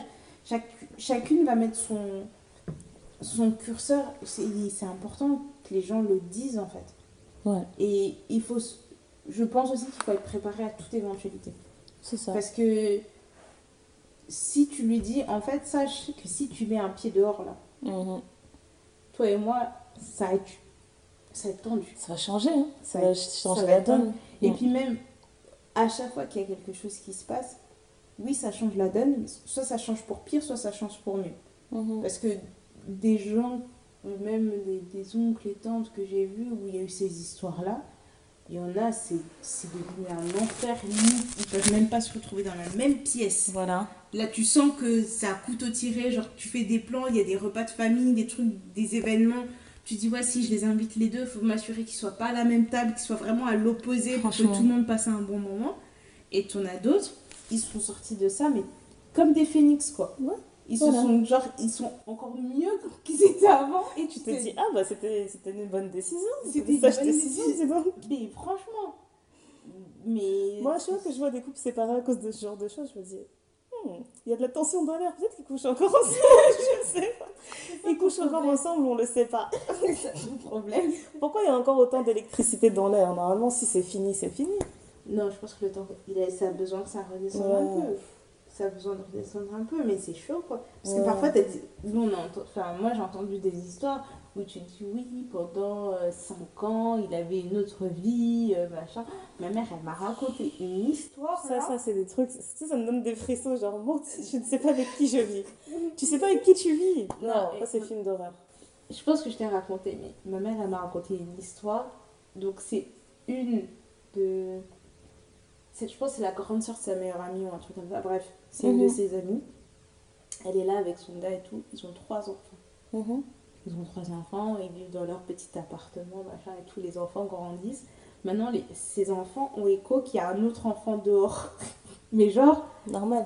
genre, ils disent, ouais, non, apparemment, papa, il a une deuxième vie. Une deuxième famille. Comme dans ça. Aya de Yopougon. Exactement. Elles ont dit, ah bon, et tout. Et en plus de ça, c'était un truc genre, sa deuxième famille, elle était à moins d'un kilomètre à pied. Bah oui, bien sûr. C'était un envie pratique. Moins d'un kilomètre à pied. Waouh. Les enfants ont mené leur enquête. Elles ont trouvé cette personne, elles sont allées se présenter, elles ont discuté comme ça. Imagine-toi maintenant, un soir, le papa rentre du travail. Il avait. Parce que les, ses, ses premiers enfants, ils étaient quand même grands. Genre, Ouais. il avait des majeurs et tout. Et donc, l'enfant qu'il a eu dehors, c'était Un petit petit. un bébé. Genre, un enfant de 2-3 ans comme ça quand ils l'ont retrouvé. Waouh. Le papa rentre du boulot et il voit un enfant comme ça qui court. Crise cardiaque. Il est resté dans le hall, je pense, pendant 15 minutes en se disant Mais Crise qu'est-ce qui se passe? Qu'est-ce qui se passe? Et ensuite, il rentre et ses grands-enfants sont là. Il dit Eh, Pourquoi t'es pas à l'aise? Mets-toi à l'aise. On sait déjà. Arrête de nous prendre. Mais si des elle prenait enfants. place. Arrêtez de nous prendre pour des Ils sont tous debout, ils disent Monsieur, prenez place. Asseyez-vous, s'il vous plaît. On va commencer le tribunal. Et, et c'est, je pense que c'est limite ça qui s'est passé parce que tu en fait, on sait que tu as l'autre vie là-bas, machin. On a vu la personne, on a vu la maman de l'enfant, on a vu tout ça, tout ça. Maintenant, on a décidé que cet enfant, c'est notre. Je sais plus si c'est une fille ou un garçon, mais bref, ça fait partie de notre fratrie. Donc, du coup, chaque vacances scolaires, on va les passer ensemble, on va grandir comme une famille. T'as pas ton mot à dire là-dedans, toi, t'as fait tes conneries. Mon Dieu. Mais vraiment, D'où tu nous caches les gens pendant 2-3 ans? Il, a dit, il a dit, de toute façon, on sait, maman, elle a commencé à faire de l'attention, on se doutait bien qu'il y avait un truc, on a mené notre enquête, on a trouvé ce qui s'est passé. Juste, T'imagines comment t'as honte devant tes enfants mais un Ils te ramassent comme ça tes mais grands sûrement un enfants papa là. congolais, enfin, un papa congolais, tu, Tu peux rien leur dire normalement. même si tu peux peux les dire. reprendre, il faut les reprendre vraiment, là, elles l'ont repris Avec vraiment, tendresse. avec tendresse, elles l'ont repris proprement, en disant. Hey, c'est bon, arrête ta mascarade, on sait. Jusqu'à ce, bah, le monsieur, euh, le monsieur est décédé et tout, mais cette femme-là, elle est venue, elle a demandé pardon, elle a dit je savais pas, moi il m'a dit Ah, elle si, elle- il m'a dit il m'a dit ça, mais maintenant faut être sûr, on se voit que pour l'enfant, il n'y a, y a rien d'autre parce que, tu vois, Mhm. et là tu te dis donc le gars, C'est c'est un- et moi écouté l'histoire comme ça, j'étais posée avec ma maman, Ça j'ai donne mal à la tête, j'ai mal à la tête. J'étais là, j'ai dit, mais. Donc, elle, elle a accepté, elle a dit oui, mais ça, ça lui a fait mal au cœur, mais elle aime son mari. Et elle s'est dit, on va voir où est-ce que ça va mener. Dit, donc, ils ont réussi à dépasser ça. Et tu te dis, mais un, tout un enfant, ou tes enfants ramènent ton autre enfant. Ah, c'était. euh, Waouh. c'est c'est des trucs de film. C'est vraiment des trucs de film. Mais c'est pas une histoire isolée. Ouais, c'est vrai, c'est ça le pire. C'est ça le truc, c'est que c'est pas des histoires isolées. Quand tu commences à, à, parler un peu avec les gens, ou même euh, des gens qui, de notre génération qui sont en process de mariage, où tu vois les copines qui sont là en train de péter les plombs, Eh, je pense qu'il est en train d'avoir un bord là. La Mhm. chanson de Vita et Diams là. Incroyable, je te jure. Comment Tu- elle s'appelle Tu vois des gens qui sont en train de leur dire euh, non, non, attends, calme-toi, euh, je vais venir, on va discuter, etc. Enfin, ça arrivait, même dans nos potes, ça arrivait. Et après, tu es là, tu te dis, euh, tu commences à, à parler, à parler, à parler, et puis tu dis, je suis fatiguée de parler, et... enfin, Mhm. qu'est-ce qu'on fait? Est-ce qu'on le tape? Est-ce que tu restes? C'est ça que- en fait. Comme ça, moi, je sais comment je vais me comporter. C'est une chose que j'ai toujours détestée, c'est quand tu demandes, quand une personne demande mille et un conseils et elle va rien appliquer. Je dis mais c'est quoi, c'est quoi ce métier là Payez-moi, je sais pas. C'est difficile, c'est vraiment difficile. Euh, ouais. Donner des conseils sur ce genre de choses, c'est pas facile. Hum. Je... Tu m'as donné vraiment mal à la tête avec cette histoire de, de bébés fantômes. je sais pas comment je vais dormir ce soir. Je vais juste voir des bébés fantômes comme ça qui, qui ont la tête de mon mari. Non, mais ils vont... cet Wow. enfant va bien, quoi. Waouh. cet enfant va bien et eux le vivent bien. C'est- surtout ça. C'est qu'après, comment tu vas permettre de juger, genre pourquoi vous avez fait ça? Déjà, c'est impoli vis-à-vis de votre frère. En plus de ça, vous allez piquer, enfin, piquer l'enfant des gens. Euh, vous, vous, vous avez fait ça, mais si eux, ils ont trouvé leur équilibre, le linge sale, ça, se- ça se nettoie en famille. hein. Ouais, Donc, une fois que la famille, pour eux, c'est réglé, tout le reste, on s'en fiche. c'est vrai. Tout le reste, on s'en fiche, quoi. C'est dommage, je trouve qu'il y a encore énormément de, énormément de sexisme dans, dans la communauté euh, Congo. Je ne vais pas parler pour toute la communauté africaine, mais je, en tout cas dans la communauté congolaise, je le ressens. Et c'est même pas. Et quand je dis sexisme, c'est vraiment on va attribuer certaines choses juste aux hommes, on Mhm. va attribuer certaines choses juste aux femmes. Genre, un homme n'est pas capable de, de- d'avoir euh, assez de discernement comme une femme et de pardonner. Non. Mm. C'est, encore très euh, genré. Je trouve ça dommage. Ben voilà, c'était mon ami fidèle. hein. Notre ami fidèle, le cher fidèle. Un ami qui ne ment pas. que chacun, que chacun définisse sa notion de fidélité. C'est incroyable. Moi, je me rappelle quand il y a eu, euh, quand il y a eu toutes les histoires, là, on, on se rendait compte que même Jay-Z avait trompé Beyoncé. Et je lisais tous les tweets des connards de mecs là qui disaient Écoutez, même Beyoncé, elle a pardonné, c'est bon, reprenez-nous. Vous savez pas pourquoi Beyoncé elle a On veut pardonné. pas vous reprendre. Franchement, moi je, moi je, je dis toujours, je ne sais pas pourquoi elle t'a repris, je, Je ne sais sais pas. pas. pourquoi elle t'a lâché.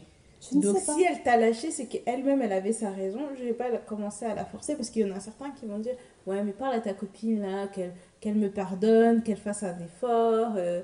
Il y, a- une phrase en lingala qui veut littéralement dire genre attendris ton cœur. Mm. Genre, allez, ramollis ton cœur, ça sert à rien, ramollis ton cœur. Je ne veux pas. je ne veux pas. Et, C'est dur. et c'est c'est leur phrase préférée. C'est leur Ouais. phrase vraiment préférée, préférée. Et tu dis bon. Te jure. Non, Beyoncé et Jay-Z, vraiment, ça m'avait perturbé. Mais Mais- je pardonne pas. Toi, tu pardonnes pas bien à Jay-Z?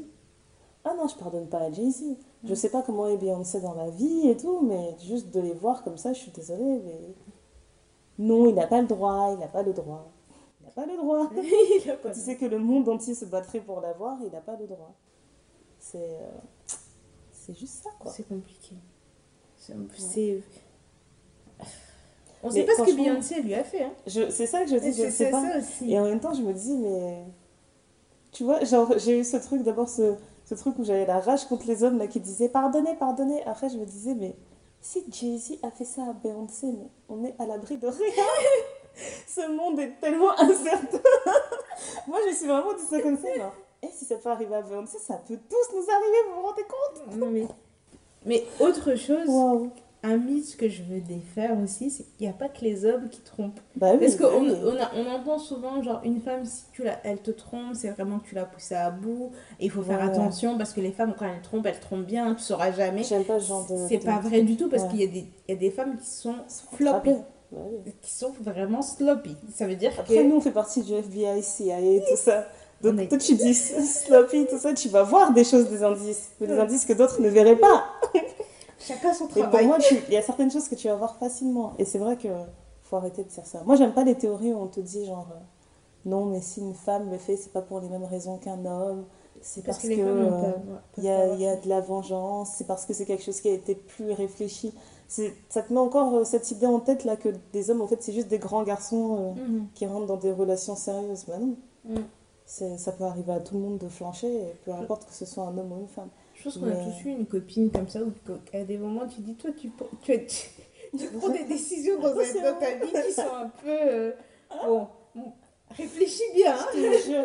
Et j'avais une pote, non, elle m'avait tellement fait rire. En fait, je, je sais pas à quel niveau de tromperie elle avait été, mais c'était arrivé aux oreilles de son gars. Et quand son gars lui parlait, elle, elle me rappelle, elle me dit Daya, comment j'ai pleuré au téléphone Je lui ai dit Non, bébé, ils sont contre nous Et elle était trop fière d'elle, genre, j'ai crié au téléphone Ils sont contre nous, pourquoi tu les écoutes Bébé, machin.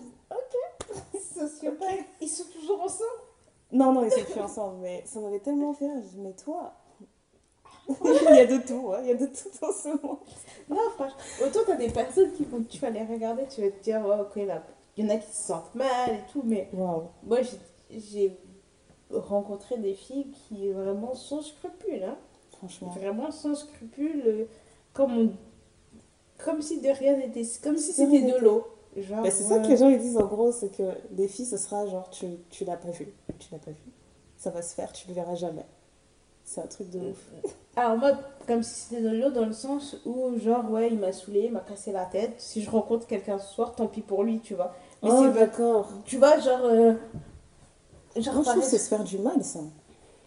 c'est trop Ouais. d'énergie. Parce que je suis sûre que la personne qui réagit comme ça, là, sur un coup de tête, genre ça, tu m'as fait du mal, je te fais du mal, et ben le lendemain, c'est elle qui se sent encore plus mal que l'autre. C'est inutile. Oui, ça c'est sûr. Mm. Mais c'est c'est dans tout- En fait, quand on, on réfléchit à tout ce qui est fidélité ou quoi que ce soit, tu te dis, bon, moi je suis une fille. Dans mon entourage, j'ai grandi avec beaucoup de garçons. J'ai vu comment les garçons parlaient, ce que les garçons faisaient. Après, tu dis, tu rencontres d'autres filles, tu entends des histoires que des filles font, et tu te dis, mais moi, la conscience que j'en ai, c'est que finalement, il n'y a pas tant de différence entre les filles et les garçons. Et parfois, les filles, elles sont aussi bêtes qu'un garçon.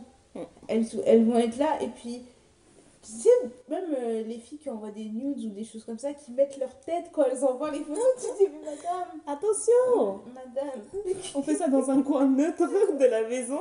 rien de, de, de clair, rien de. rien qui, qui peut apparenter cette La réputation, c'est important. Mais surtout, on est dans, dans un âge où tout reste sur les réseaux, sur les machins, tout reste. Les gens ne veulent pas oublier. Et si toi tu oublies, il y a toujours Snapchat qui te dit souvenir l'année dernière, date. Et il te met bien la date. Te met à qui ça a été envoyé ça? Ah, je me rappelle plus. Voilà. Donc, c'est un truc. C'est pas qu'on encourage les gens à faire des dingueries. On n'encourage jamais à faire des dingueries. Quand vous faites vos dingueries, faites, réfléchissez bien, quoi. Non, non, mais c'est même pas ça. C'est juste. Faites connaiss- attention. Il faut quoi. connaître vos bases de, de notions de fidélité et d'infidélité, et voilà, c'est tout. C'est ça, parce que pour certains gars, genre, ouais, non. Moi, j'ai entendu des gars dire, ouais, non, elle a parlé à un autre gars. Oui, mais elle lui a parlé quoi? Elle lui a donné l'heure. Bah oui, c'est ça. Et il y a des gens pour qui, juste le fait que leur copine, elle ait des copains, du, enfin, ou des, co- enfin, ouais, des copains garçons, ça les dérange. Genre, Mm. vraiment, pourquoi elle parle avec d'autres gars? Ça veut dire qu'elle me trompe et tu vas voir toute leur bande de potes, ouais, c'est ça et tout. Et moi, peu importe hein, que tu parles que tu parles à un garçon ou à une fille, c'est vraiment la teneur, tu vois. Mm. Si moi, il y a certaines choses que je te dis quand on est dans notre foyer Toi et moi, entre quatre ou dans notre intimité, peu importe si on est dans la maison ou pas, et qu'après je t'entends discuter de ça avec une tierce personne, et ben là, ça va m'énerver. Là, on Et- va vraiment Et puis s'énerver. de toute façon, le fait de se dire qu'on se méfie des garçons parce que c'est une fille et qu'elle ne doit pas parler à des garçons, ou que c'est un garçon, on se méfie des filles ou quoi que ce soit, on se méfie plus de rien. Tout le monde est fluide de nos jours. Il y a des gens qui vont changer de bord, ils vont se dire, moi ça compte. Comme l'eau. Parce que ça aussi, on n'en a pas parlé. Parce que si toi, tu es en couple avec un gars qui te trompe avec un gars, est-ce que tu considères ça comme de la tromperie ou est-ce que tu te dis, de toute façon, c'est quelque chose que moi, je peux pas lui donner? Ben, tu vois, ça, je peux pas te répondre. Mais euh, avec, euh, avec mon mari, c'est un truc. euh, Tu sais, je vais lui parler d'une fille, je vais dire, ah, elle, elle est vraiment fraîche. Je, je sais même pas pourquoi j'ai dit une fille. Je vais parler de Shai. je vais dire, elle est magnifique. Pourquoi elle est magnifique comme ça, machin, machin. Et il va me dire, genre, mais tente ta chance, tu vois. Ça se trouve, t'es son style. Et je dis, non, mais je sais que je suis son style. Je veux juste être prête pour la première fois que je la verrai et c'est tout. Et dans sa tête, c'est vraiment un truc, genre, ouais, si tu rencontrais une fille et qu'il t'arrivait un truc comme ça, je considérerais pas ça comme de la tromperie. Moi, je pense que je considérais ça quand même comme de la. Bah oui, c'est de la tromperie. Dis-moi, demain, je rencontre quelqu'un d'autre, je couche avec, parce que c'est pas un gars, tu vas considérer que ça passe. Je trouve Mais ça c'est- chelou quand même. C'est dans Friends qu'il y a eu cet épisode où ils font leur liste là, où ils, ils Mm. font leur. Genre si. Leur liste de célébrités, là Oui, genre si je croise c'est telle 5 personnes, et ben c'est un. C'est un pass, ça compte Ouais. pas. Ah oui, j'ai fait, j'ai fait mon truc, j'ai mis Burna Boy.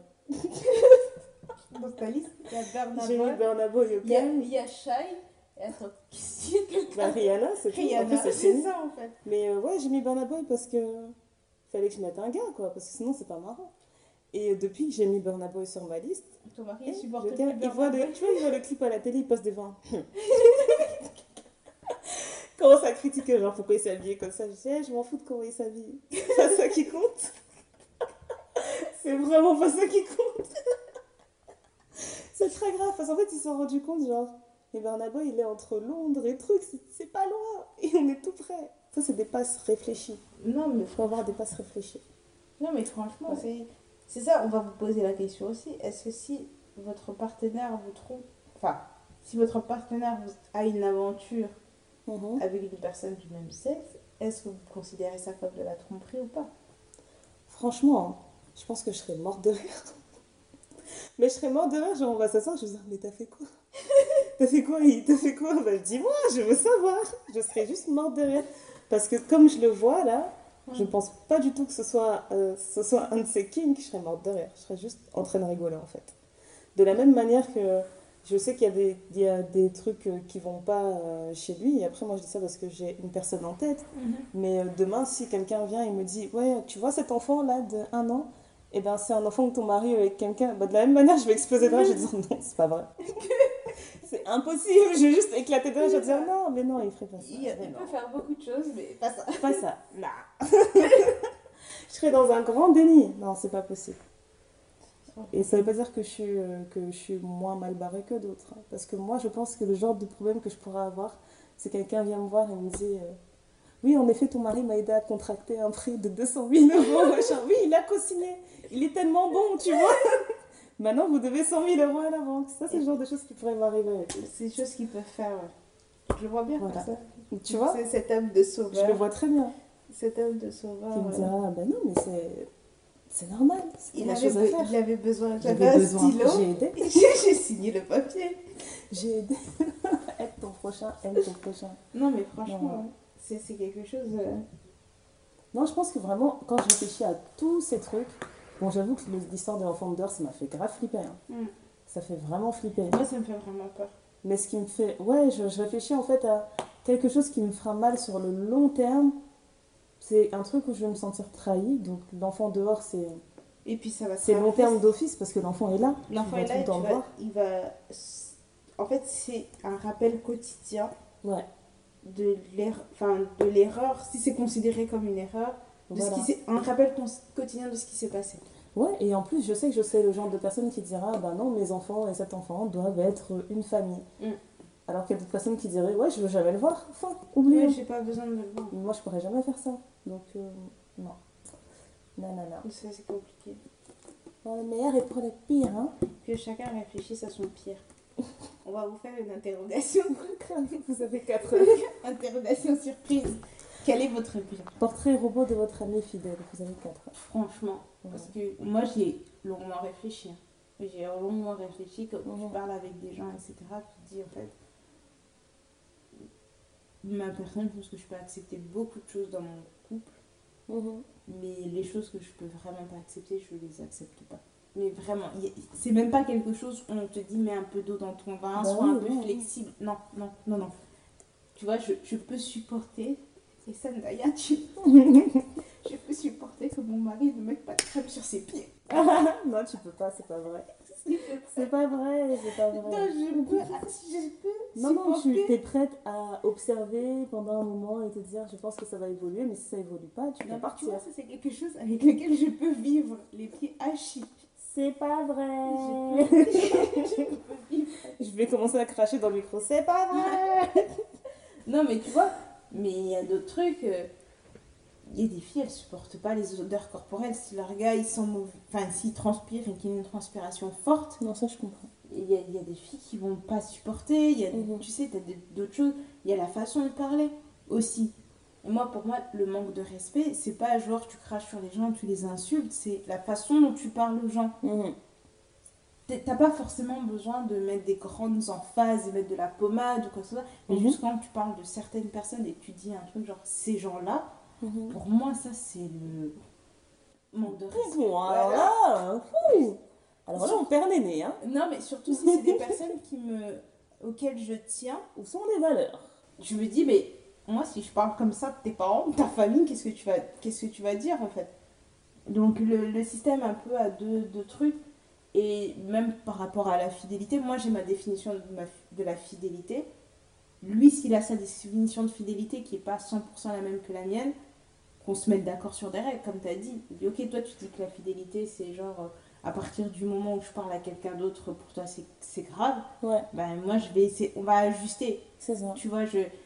Ou, euh, ou genre, euh, on avait eu des. J'avais eu ce débat-là à l'époque où euh, il y avait euh, une photo de d'un gars avec une fille, c'était sa pote, et la Mhm. fille était genre limite assise sur ses genoux, et dans les commentaires de la photo, elle avait commenté avec euh, un un émoticône avec des cœurs, tu vois, un emoji avec des cœurs dans les yeux et des trucs comme ça. Mais ils n'étaient pas ensemble.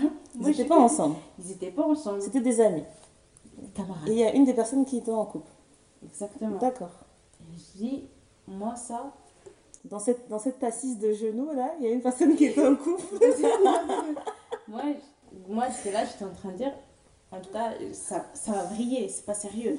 Tu tu Casser les genoux de quelqu'un. Dans ce cas précis. À ce moment-là, c'est ce que je me disais. Parce que je me dis, moi, j'ai une autre pote qui est en couple. Son gars, je m'entends mais tellement bien avec. Genre, ça peut être mon pote. Ma pote, elle a pas besoin d'être là. Tu vois, on Mhm. peut être là tous les deux. On peut être en train mort de rire, en train de rigoler, faire n'importe quoi. Il n'y a pas de problème. Mhm. Quand je dis faire n'importe quoi, c'est pas exagéré. hein, Mais vraiment, genre, on peut juste regarder la télé, on peut manger. Enfin, on peut discuter, c'est aucun problème. Mhm. Mais, un, je ne me mets jamais dans une situation où je suis toute seule dans une pièce avec lui. Franchement. Je ne veux pas créer d'amalgame. Et deux, je ne monte jamais sur les genoux. de- Mais on monte jamais sur les genoux des gens. Je n'ai pas été élevée comme ça. Personne ne m'a éduquée comme ça. Non, mais tu, mais tu sais, pour certaines personnes. Soit tu trouves une chaise, soit tu restes debout. C'est tout. Pour certaines personnes, c'est innocent. Et, et là, je me dis non, il faut euh, que chacun que chacun sache. Bah oui, sachez son sachet.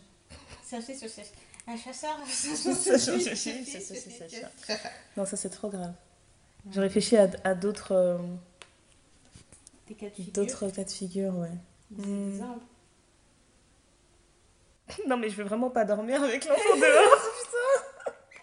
Je vais te faire une tisane, une camomille. Ou une Non, je vais faire un cauchemar où je suis dans ma maison, je suis en train de dormir et j'entends un enfant qui toque à la porte d'entrée, genre Madame Madame Ma place est ici, madame Je sais pas, un jour j'enverrai ton fils faire ça. Waouh Et tu vas ouvrir la porte. Mais Et tu c'est vas voir ton fils. C'était que toi. C'est très grave. Non, mais c'est. Je me rappelle euh, au travail, j'avais eu une discussion avec des collègues où ils parlaient de, du hashtag la Black Men Don't Cheat. Quand ils ont parlé, je pense que c'est quand, quand on a appris que Big Sean aurait trompé Johnny et tout le monde disait Ah non, il faut vraiment faire une enquête euh, complète. C'est la Mhm. première fois qu'on a un cas d'un homme noir qui trompe, c'est pas possible et tout. Et euh, on avait tous ce débat en fait où en gros, euh, bah, des collègues à la table de déjeuner, là, il y en avait, il y avait quatre hommes noirs et ils étaient en train d'en descendre un en disant lui c'est la raison de ce hashtag et on a besoin de se désolidariser de cet homme officiellement parce que c'est pas possible. Non, franchement c'était terrible. Non, mais franchement, ce terrible. hashtag, il me fait trop, trop rire. Et moi, je regarde beaucoup The, The Breakfast Club avec euh, Charlemagne Dagod et tout. Et quand il y a toutes ces histoires, même dans les guests, il y a des gens qui sont soupçonnés d'avoir trompé leur copine et tout, ou qui parlent de ce sujet-là avec d'autres femmes, etc. Et il dit tout le temps Hum, hum, Black men don't cheat. Black men don't cheat.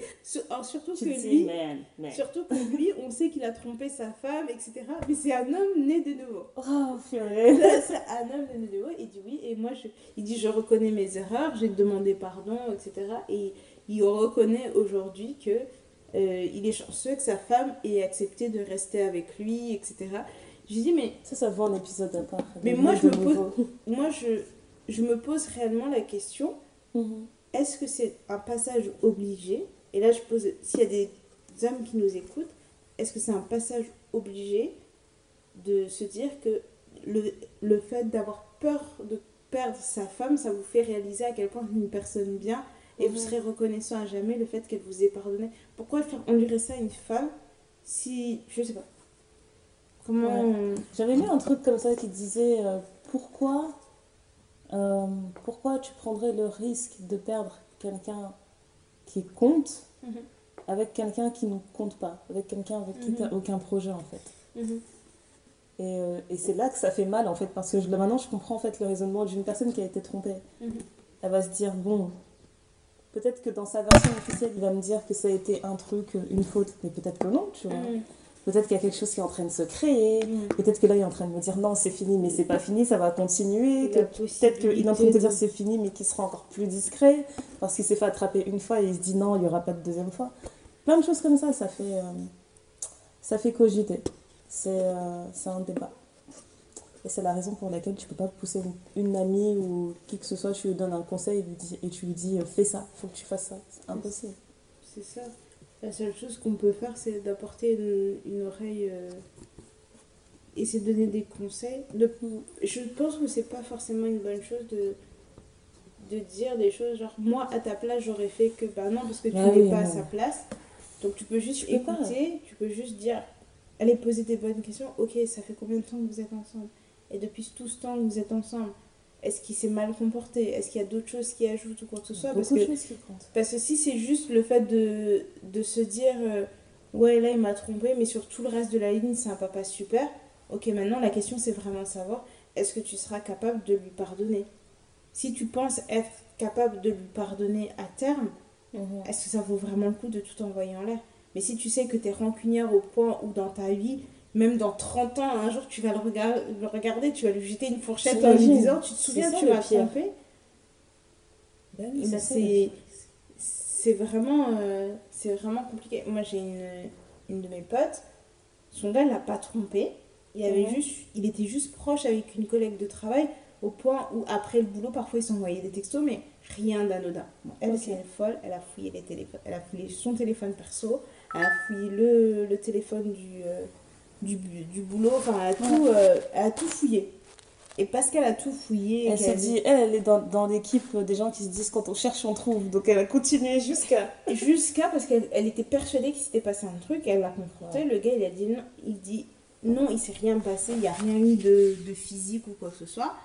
Mais c'est vrai que je, je reconnais peut-être avoir eu une relation inappropriée avec elle parce que même la fille là, elle était en couple et elle venait limite se confier euh, sur ses problèmes de couple en disant qu'elle allait se séparer de son gars parce que de toute façon ça n'allait plus. Enfin bref, tout un truc possible et inimaginable quoi que ce soit. Elle, elle a considéré ça comme une tromperie. C'est ouf. Et elle dit la relation qu'il a entretenue avec elle, de parler ou de lui laisser croire qu'elle pouvait lui parler comme si c'était son gars. Waouh.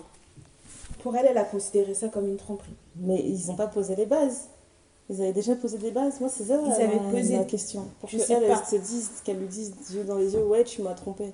Mais à quel moment est-ce qu'on s'est dit que ça, c'était pas autorisé et que ça, c'était autorisé? C'est ça, surtout son gars, c'est un- il est euh, hyper sociable. Tu sais, tu, c'est quelqu'un à qui tu peux facilement parler, que tu peux facilement te confier. Il fait partie de ces personnes qui ont ce- cette, euh, cette fibre-là.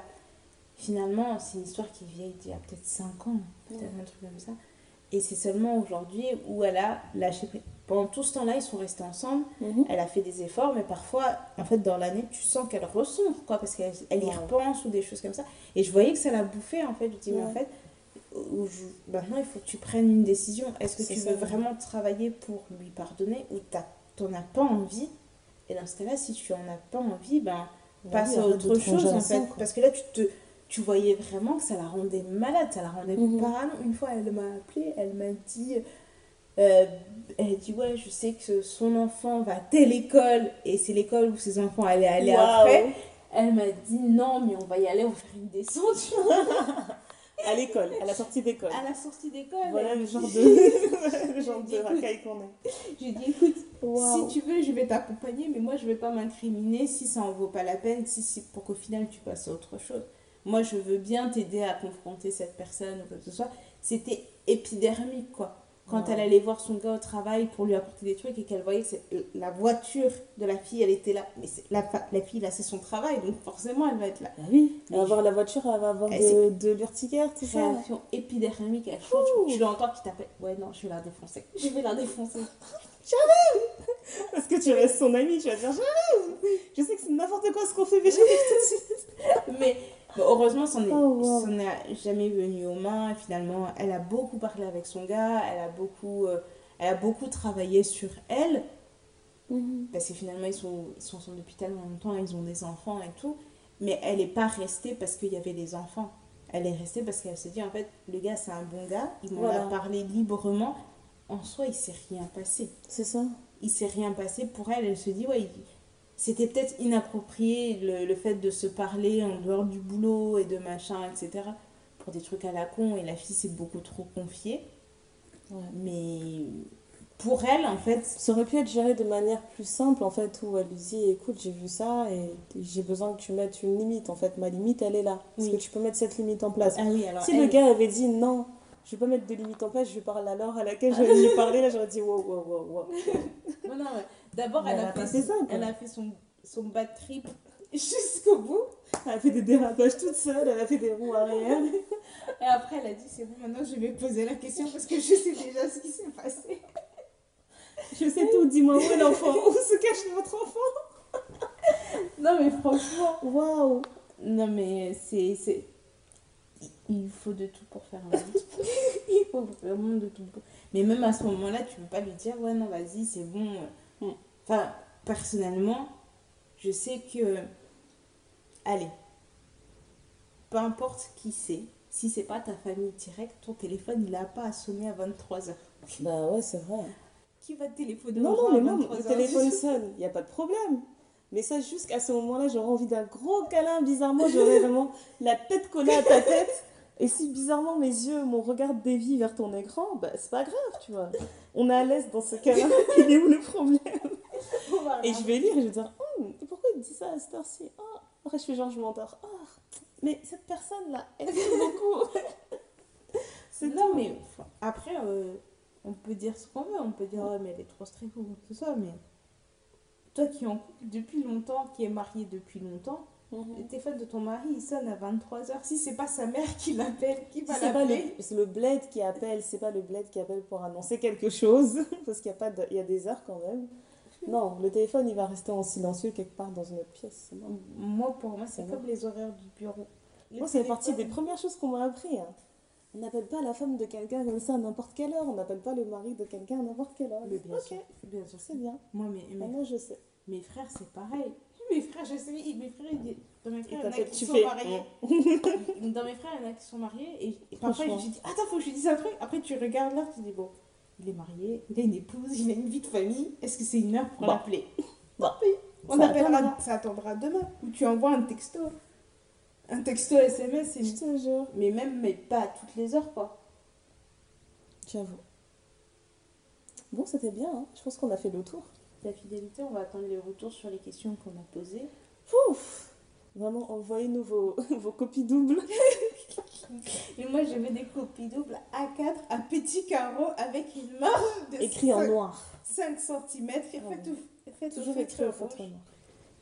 C'est important. On vous rendra les copies, on fera nos annotations, tout ça, tout ça. Avoir, euh, avoir des points de vue différents. Parce que nous, on, on est là, on réfléchit comme ça, mais il y a peut-être une fille qui va nous dire non, moi j'ai accepté d'être la deuxième épouse, ça me va bien. Vraiment, Oui. si on a une auditrice qui nous dit ça, là, on va la bombarder de questions. Ah bon On peut s'appeler Non, mais les, les histoires des deuxième bureaux. Ah il y a, ouais, je il y a veux des filles, elles sont là, elles sont, c'est les maîtresses de gars cool. depuis, depuis, et ça les dérange pas d'être des maîtresses. Hein. Les Naomi Campbell. La boy, polémique. Vraiment, C'est très grave. pas des polémiques. T'as des trucs à recommander, toi? Prendre soin de soi comme d'hab. Ouais, franchement. Comme d'hab. Manger, manger. Moi, j'ai abandonné euh, le, le Summer Body Goal, tout ça, là. Non, non. Non, non, non. Vous ne m'aurez pas avec tous les... On a un programme de 4 semaines pour avoir des abdos, de machin. Non. Mm, mm. J'ai abandonné toutes ces idées-là. C'est juste, euh, écoutez, si vous sentez que votre corps commence à affaiblir, faites du sport. Mm. Si vous sentez que votre corps vous dit qu'il a faim, mangez. La base, quoi. Juste, moi, le La seul, base. le seul truc, c'est euh, s'éduquer. Parce qu'on Ouais. parle beaucoup du Black Lives Matter. Il y a beaucoup de vérités, mais il y a aussi, beau, il y a aussi comme parfois des, des contre-vérités. Et il faut se, faut se renseigner, il faut poser des questions, il faut essayer de comprendre. Faut... C'est pas parce qu'on vous dit, ouais, il faut boyco- boycotter telle marque, tu vas dire, ouais, mais ok, pourquoi? Parce qu'ils sont pas comme ça, ils sont pas comme ça, ils sont pas comme ça. Et, euh, et puis supporter aussi les, euh, les black businesses. C'est trop important. les- Alors, je trouve ça cool, mais je veux que ce soit quelque chose qui dure. Parce que je sais que nous, ça fait un moment qu'on essaie de, de consommer dans notre communauté Mhm. et qu'on fait des efforts pour se, se fournir dans notre communauté. Et là, on a vu euh, de... Il commence à avoir de plus en plus de choix, donc ça, c'est Oui, une il y a- bonne chose. Là, oui, au moment où nous, on a commencé, enfin, il n'y avait pas beaucoup de choix et puis ça restait toujours les mêmes boutiques ou même on allait à ça. Château Rouge et te Ou alors peut-être qu'il y avait un gros manque de visibilité. Aussi, je Mais euh, j'ai l'impression qu'à une certaine époque, quand on parlait d'acheter euh, chez des Noirs, c'était de se dire, euh, Château euh, tu vois, je- j'exagère, mais genre, je vais pas acheter mon super pagne wax chez un Chinois, je vais l'acheter chez un Mm. frère ou une sœur qui fait des sacs à main en wax, qui fait des chaussures en wax. Oui. C'était juste acheter du wax, quoi. Oui. Acheter du wax ou acheter votre nourriture. Mm. Et j'ai l'impression que ça s'arrêtait là. Là, on commence à voir des choses vraiment très, très variées. Ouais. Même en, en termes d'habillement, de voir d'autres matières qui sont travaillées de voir autant du prêt-à-porter que de la haute couture, de voir des bijoutiers, Mais s'il te oui, c'est toi qui m'as fait découvrir la marque là, c'est Anifa. Anifa, bah, ça s'appelle juste Anifa. Mais la fille qui l'a créée s'appelle Anifa Mvwemba.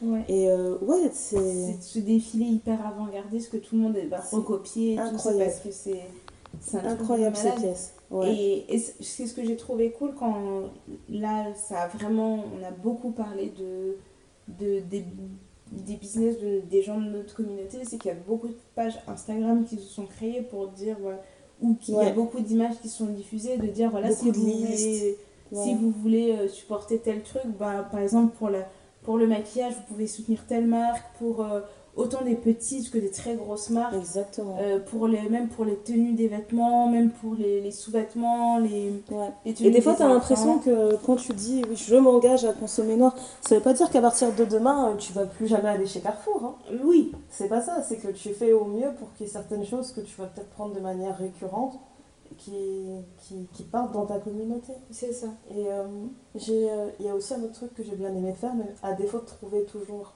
un commerçant noir pour acheter mes, mes produits, de se dire que maintenant, bah, chaque mois, je vais faire une sorte de dîme Mm. la dîme communauté noire, donc je vais recevoir des liens qui disent oui on a une cagnotte pour ça, on a une cagnotte pour truc, on a une cagnotte pour truc. Je sais que chaque mois je vais mettre un certain montant et Ouais, je vais dispatcher participer. dans différentes cagnottes comme ça. participer, ouais. Voilà.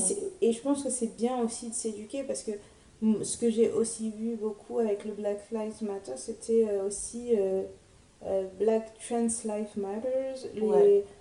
LGBTQ. Bah, en ce moment, les seuls dons que j'ai fait, c'est pour euh, euh, toutes. euh, je, je tombe tout le temps sur des trucs comme ça et j'ai l'impression que ça s'arrête jamais. Mm. C'est les agressions des, des femmes trans noires. Mhm.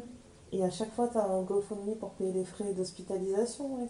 Mhm. C'est abusé. Y a, Et en plus, surtout aux. États-Unis, tu as des gens qui demandent 50 000 dollars pour payer des frais d'hospitalisation. Mm, C'est- un autre- cauchemar. c'est un autre système. Ouais, et y a toutes ces système. Et même sur, sur des faits historiques, des choses qui enfin, historiques et des, des faits plus récents où on va vous dire oui, euh, tel événement ça s'est passé comme ça, comme ça, comme ça. Puis après, quand toi tu vas commencer à lire et que tu vas commencer à faire des recherches, tu vas dire Hmm, mais la version qu'on va donner, c'est pas tout à fait. C'est pas vraiment ça qui s'est passé. Il y a, y a Ça met de la nuance d'un coup. hein. oui, il y a plein de choses, enfin, il y a plein de choses que qu'on découvre et on va toujours découvrir. Et il y a une boutique que j'ai euh, découverte, alors je suis, je suis pas sûre que ce soit. Je pense que c'est un business euh, qui appartient à, appartient à la communauté, c'est la boutique Africa Vivre. Mhm. Et dessus, bah, tu as plein de références de bouquins. Euh, Ok. Même pour nous, les Congolais, sur les, sur les différentes ethnies, sur, les, enfin, sur euh, le, le pays, en fait, sur l'histoire du pays, sur les événements qui se sont passés. Et ils font ça pour beaucoup de, pour beaucoup de pays. Dessus, tu as, de la- t'as de la déco, t'as des... il y a un t-shirt que j'ai envie d'acheter, je pense que je vais... euh, qui au-dessus, il y a marqué noir, pas black. Et je pense que ce sera mon uniforme que je mettrai au travail. Sachez-le, sachez-le. Euh, t'as, t'as du textile, t'as de de la déco maison, t'as, de, t'as des livres, t'as, je pense que t'as de la beauté aussi, si je ne me trompe pas. Euh, j'ai beaucoup aimé aussi, euh, j'ai lu après la fin du confinement, Le, Le Dérangeur du Mhm. collectif Piment, j'ai trop aimé, je trouvais que c'est très très bien écrit, c'est très... euh, ça se lit bien en fait. Ouais. Tu le prends, tu le lis en une après-midi et tu t'es là, tu, parfois tu rigoles pour certains trucs. l'approche qu'ils ont de certaines choses, j'ai trouvé que c'était vraiment cool. Et, et donc voilà, enfin, il y a, je pense qu'on pourra mettre dans notre story des, des recommandations de business, des choses comme ça. Ouais, Mais il y a vraiment de... de, de quoi être euh, plus Ouais. qu'épaté en fait. Oui. Parce et- qu'il y a certaines choses, c'est vrai que je me disais toujours, mais non, mais est-ce que je vais trouver, etc. Mais maintenant, il y a des listes partout. Oui, Et oui. par ville et tout. Franchement, c'est. Oui, oui. Et puis en plus maintenant, euh, allez, euh, envoyer un truc, c'est facile quoi. Ouais. Tu, tu, enfin, moi je sais que j'ai, euh, par exemple, mon savon noir. Je, je recommence à utiliser le savon noir vraiment beaucoup, beaucoup. Euh, le- L'équipe, c'est, c'est- je le commande sur Japadé. Mhm. Et euh, c'est fait par une youtubeuse euh, qui s'appelle Tiny and Brown. On en avait parlé dans le premier épisode du thé noir Mhm, mhm. à l'époque. Et elle a lancé sa propre marque, etc. Et je me suis dit, bon, bah allez, je vais soutenir. J'avais commencé à acheter euh, des trucs chez eux. Et euh, tu dis, bon, elle, elle est basée en Belgique. Ça et va, c'est juste à là. Bruxelles. Bruxelles, pareil, tu envoies ton colis, c'est bon, ça Franchement. arrive à la maison. Enfin, c'est, en soi, c'est pas, c'est pas un problème, quoi. Ouais. Oublié, en maquillage aussi, on a de quoi faire. On a largement de quoi il y faire a de maintenant. quoi faire. Ouais. Il y a- le premier épisode, on avait parlé de tellement de trucs de Bah ouais, de De- toutes les influenceuses qu'on voulait voir euh, qu'on voulait, percer suivre, là. qu'on voulait suivre et voir grandir, etc. On devrait peut-être faire un update, voir euh, si, Sauf que- si- comment elles ont évolué, tout ça. Ouais.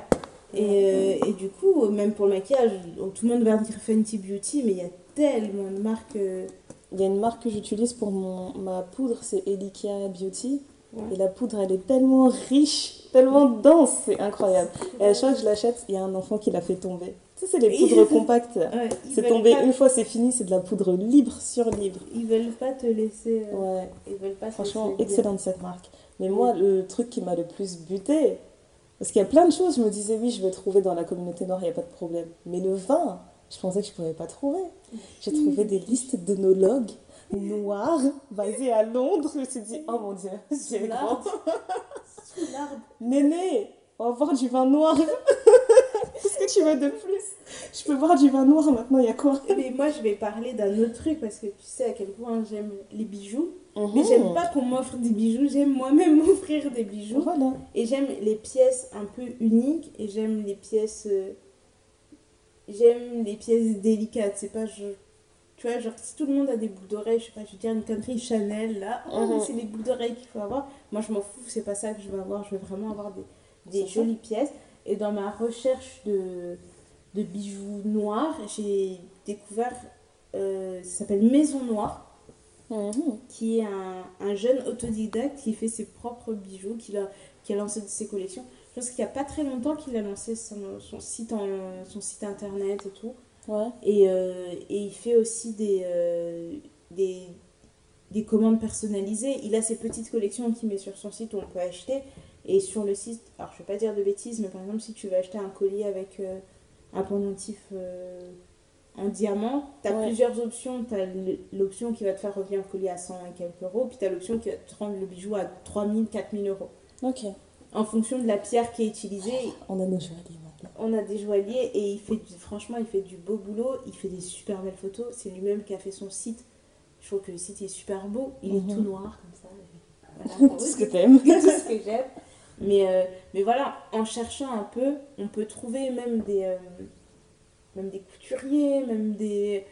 De, enfin, sur, en fait, on est sur tout, euh, sur tout segment. Et il y a aussi un autre type, une autre personne dont je veux parler, ce jeune étudiant en médecine Oui, qui a fait son, a fait. son petit livre pour adapter, pour Tu montrer les symptômes sur les peaux noires et comment... Parce que Comment parfois, déceler des- certaines maladies, c'est ça? Oui, en fait, pour montrer que, par exemple, si tu as une varicelle sur une peau blanche, elle va sortir de certaines façons, mais sur une Mhm. peau noire, ça va pas réagir de la même façon.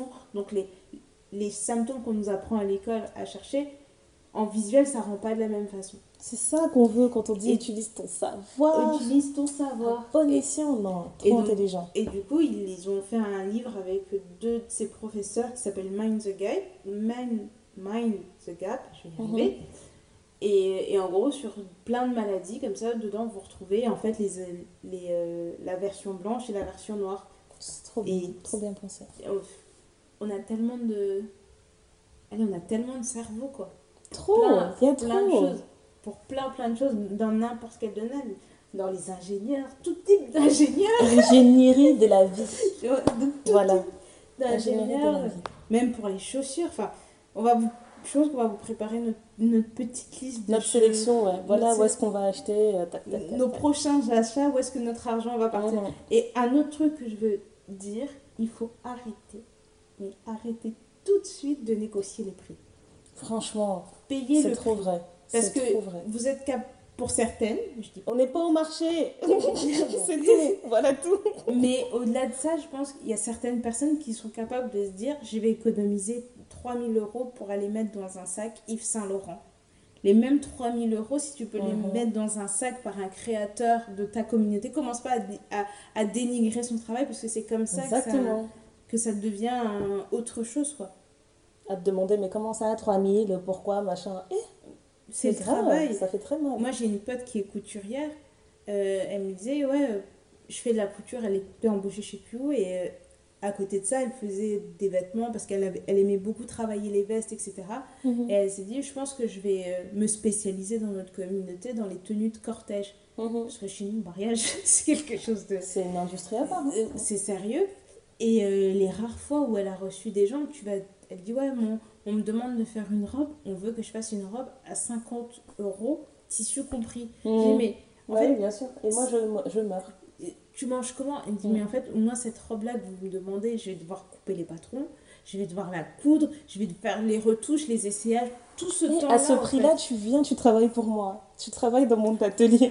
Donc pendant que tu me regardes faire la robe, toi, tu, je sais pas, tu balayes, tu ramasses des trucs, tu ranges, tu trucs. C'est fait. pas Et ça, c'est de ce que j'ai lu et ce que j'ai vu, c'est le gros, gros problème, c'est que parfois les gens refusent vraiment de payer le prix en disant, mais ça, c'est rien, moi, je Voilà. pourrais le faire. Et ça, je suis désolée, mais ça, c'est un relent raciste.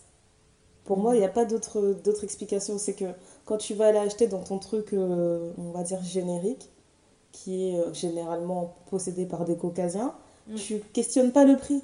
Oui. Tu pars du principe que tout de suite, ça vaut son prix et que, et, et que s'il faut, tu serreras les dents pour mettre le prix. Mm. Et dès que tu arrives dans ta communauté, non, tout de suite, ça perd en valeur et c'est tout est négociable.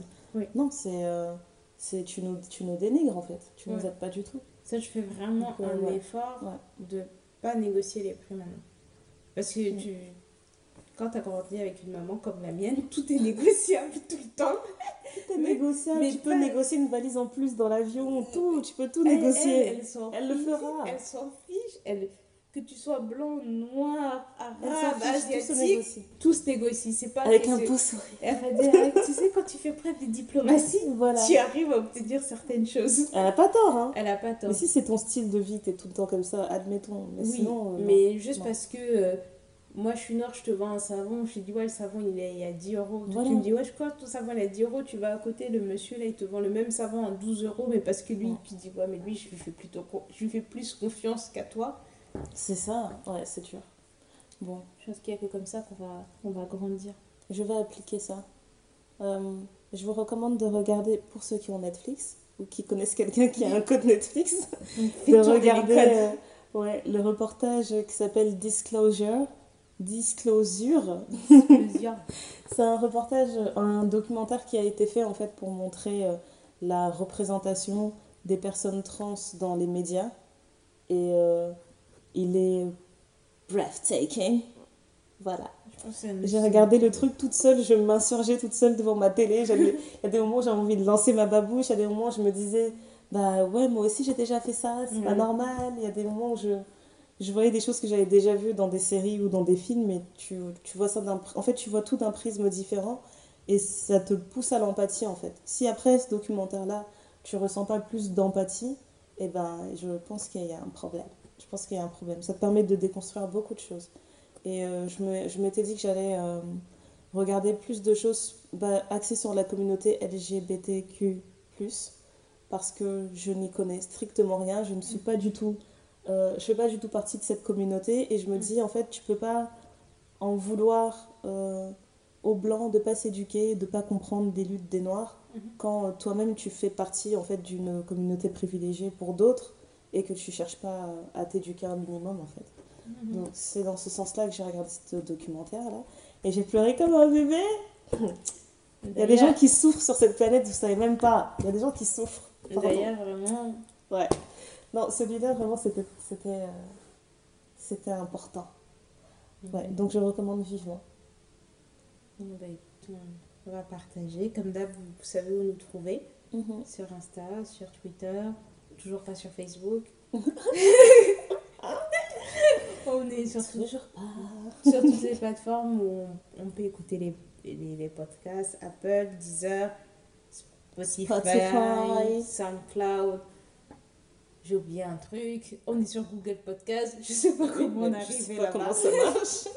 Mais tu sais, les mails qu'on reçoit là, qui disent euh, augmentez votre visibilité et votre potentiel de machin pour votre podcast. Qui êtes-vous? Je vois des trucs de, de boîtes que je ne connais pas là. Ouais, les ouais. podcasts, c'est devenu un vrai business. Non, hein. c'est un là vrai, là. vrai business. Et Non, puis- non, vraiment, excusez-nous, on n'est pas euh, partout, partout parce que on, on met tout nous-mêmes. Oui, voilà. Et Et voilà, Une voilà, petite voilà. équipe. Et euh, comme d'hab, on vous remercie de nous avoir écoutés, d'être là, d'être réactifs, de, de, de nous comprendre quand on poste pas, quand on met pas des choses et de d'être toujours réactif quand on est là. Et, et c'est ça qui nous donne envie de continuer parce que au début, je, moi la première, je me disais, oh, elle va me faire parler toute sa vie. Elle va me faire parler. toute sa vie. Ça s'arrêter là. Elle va me faire parler. toute sa vie, elle veut que je fasse des trucs comme ça. Mais on, on est contente que ça vous touche. Ouais. On est contente de pouvoir ouvrir des discussions avec vous et de, que ça se fasse dans le respect et qu'on puisse échanger.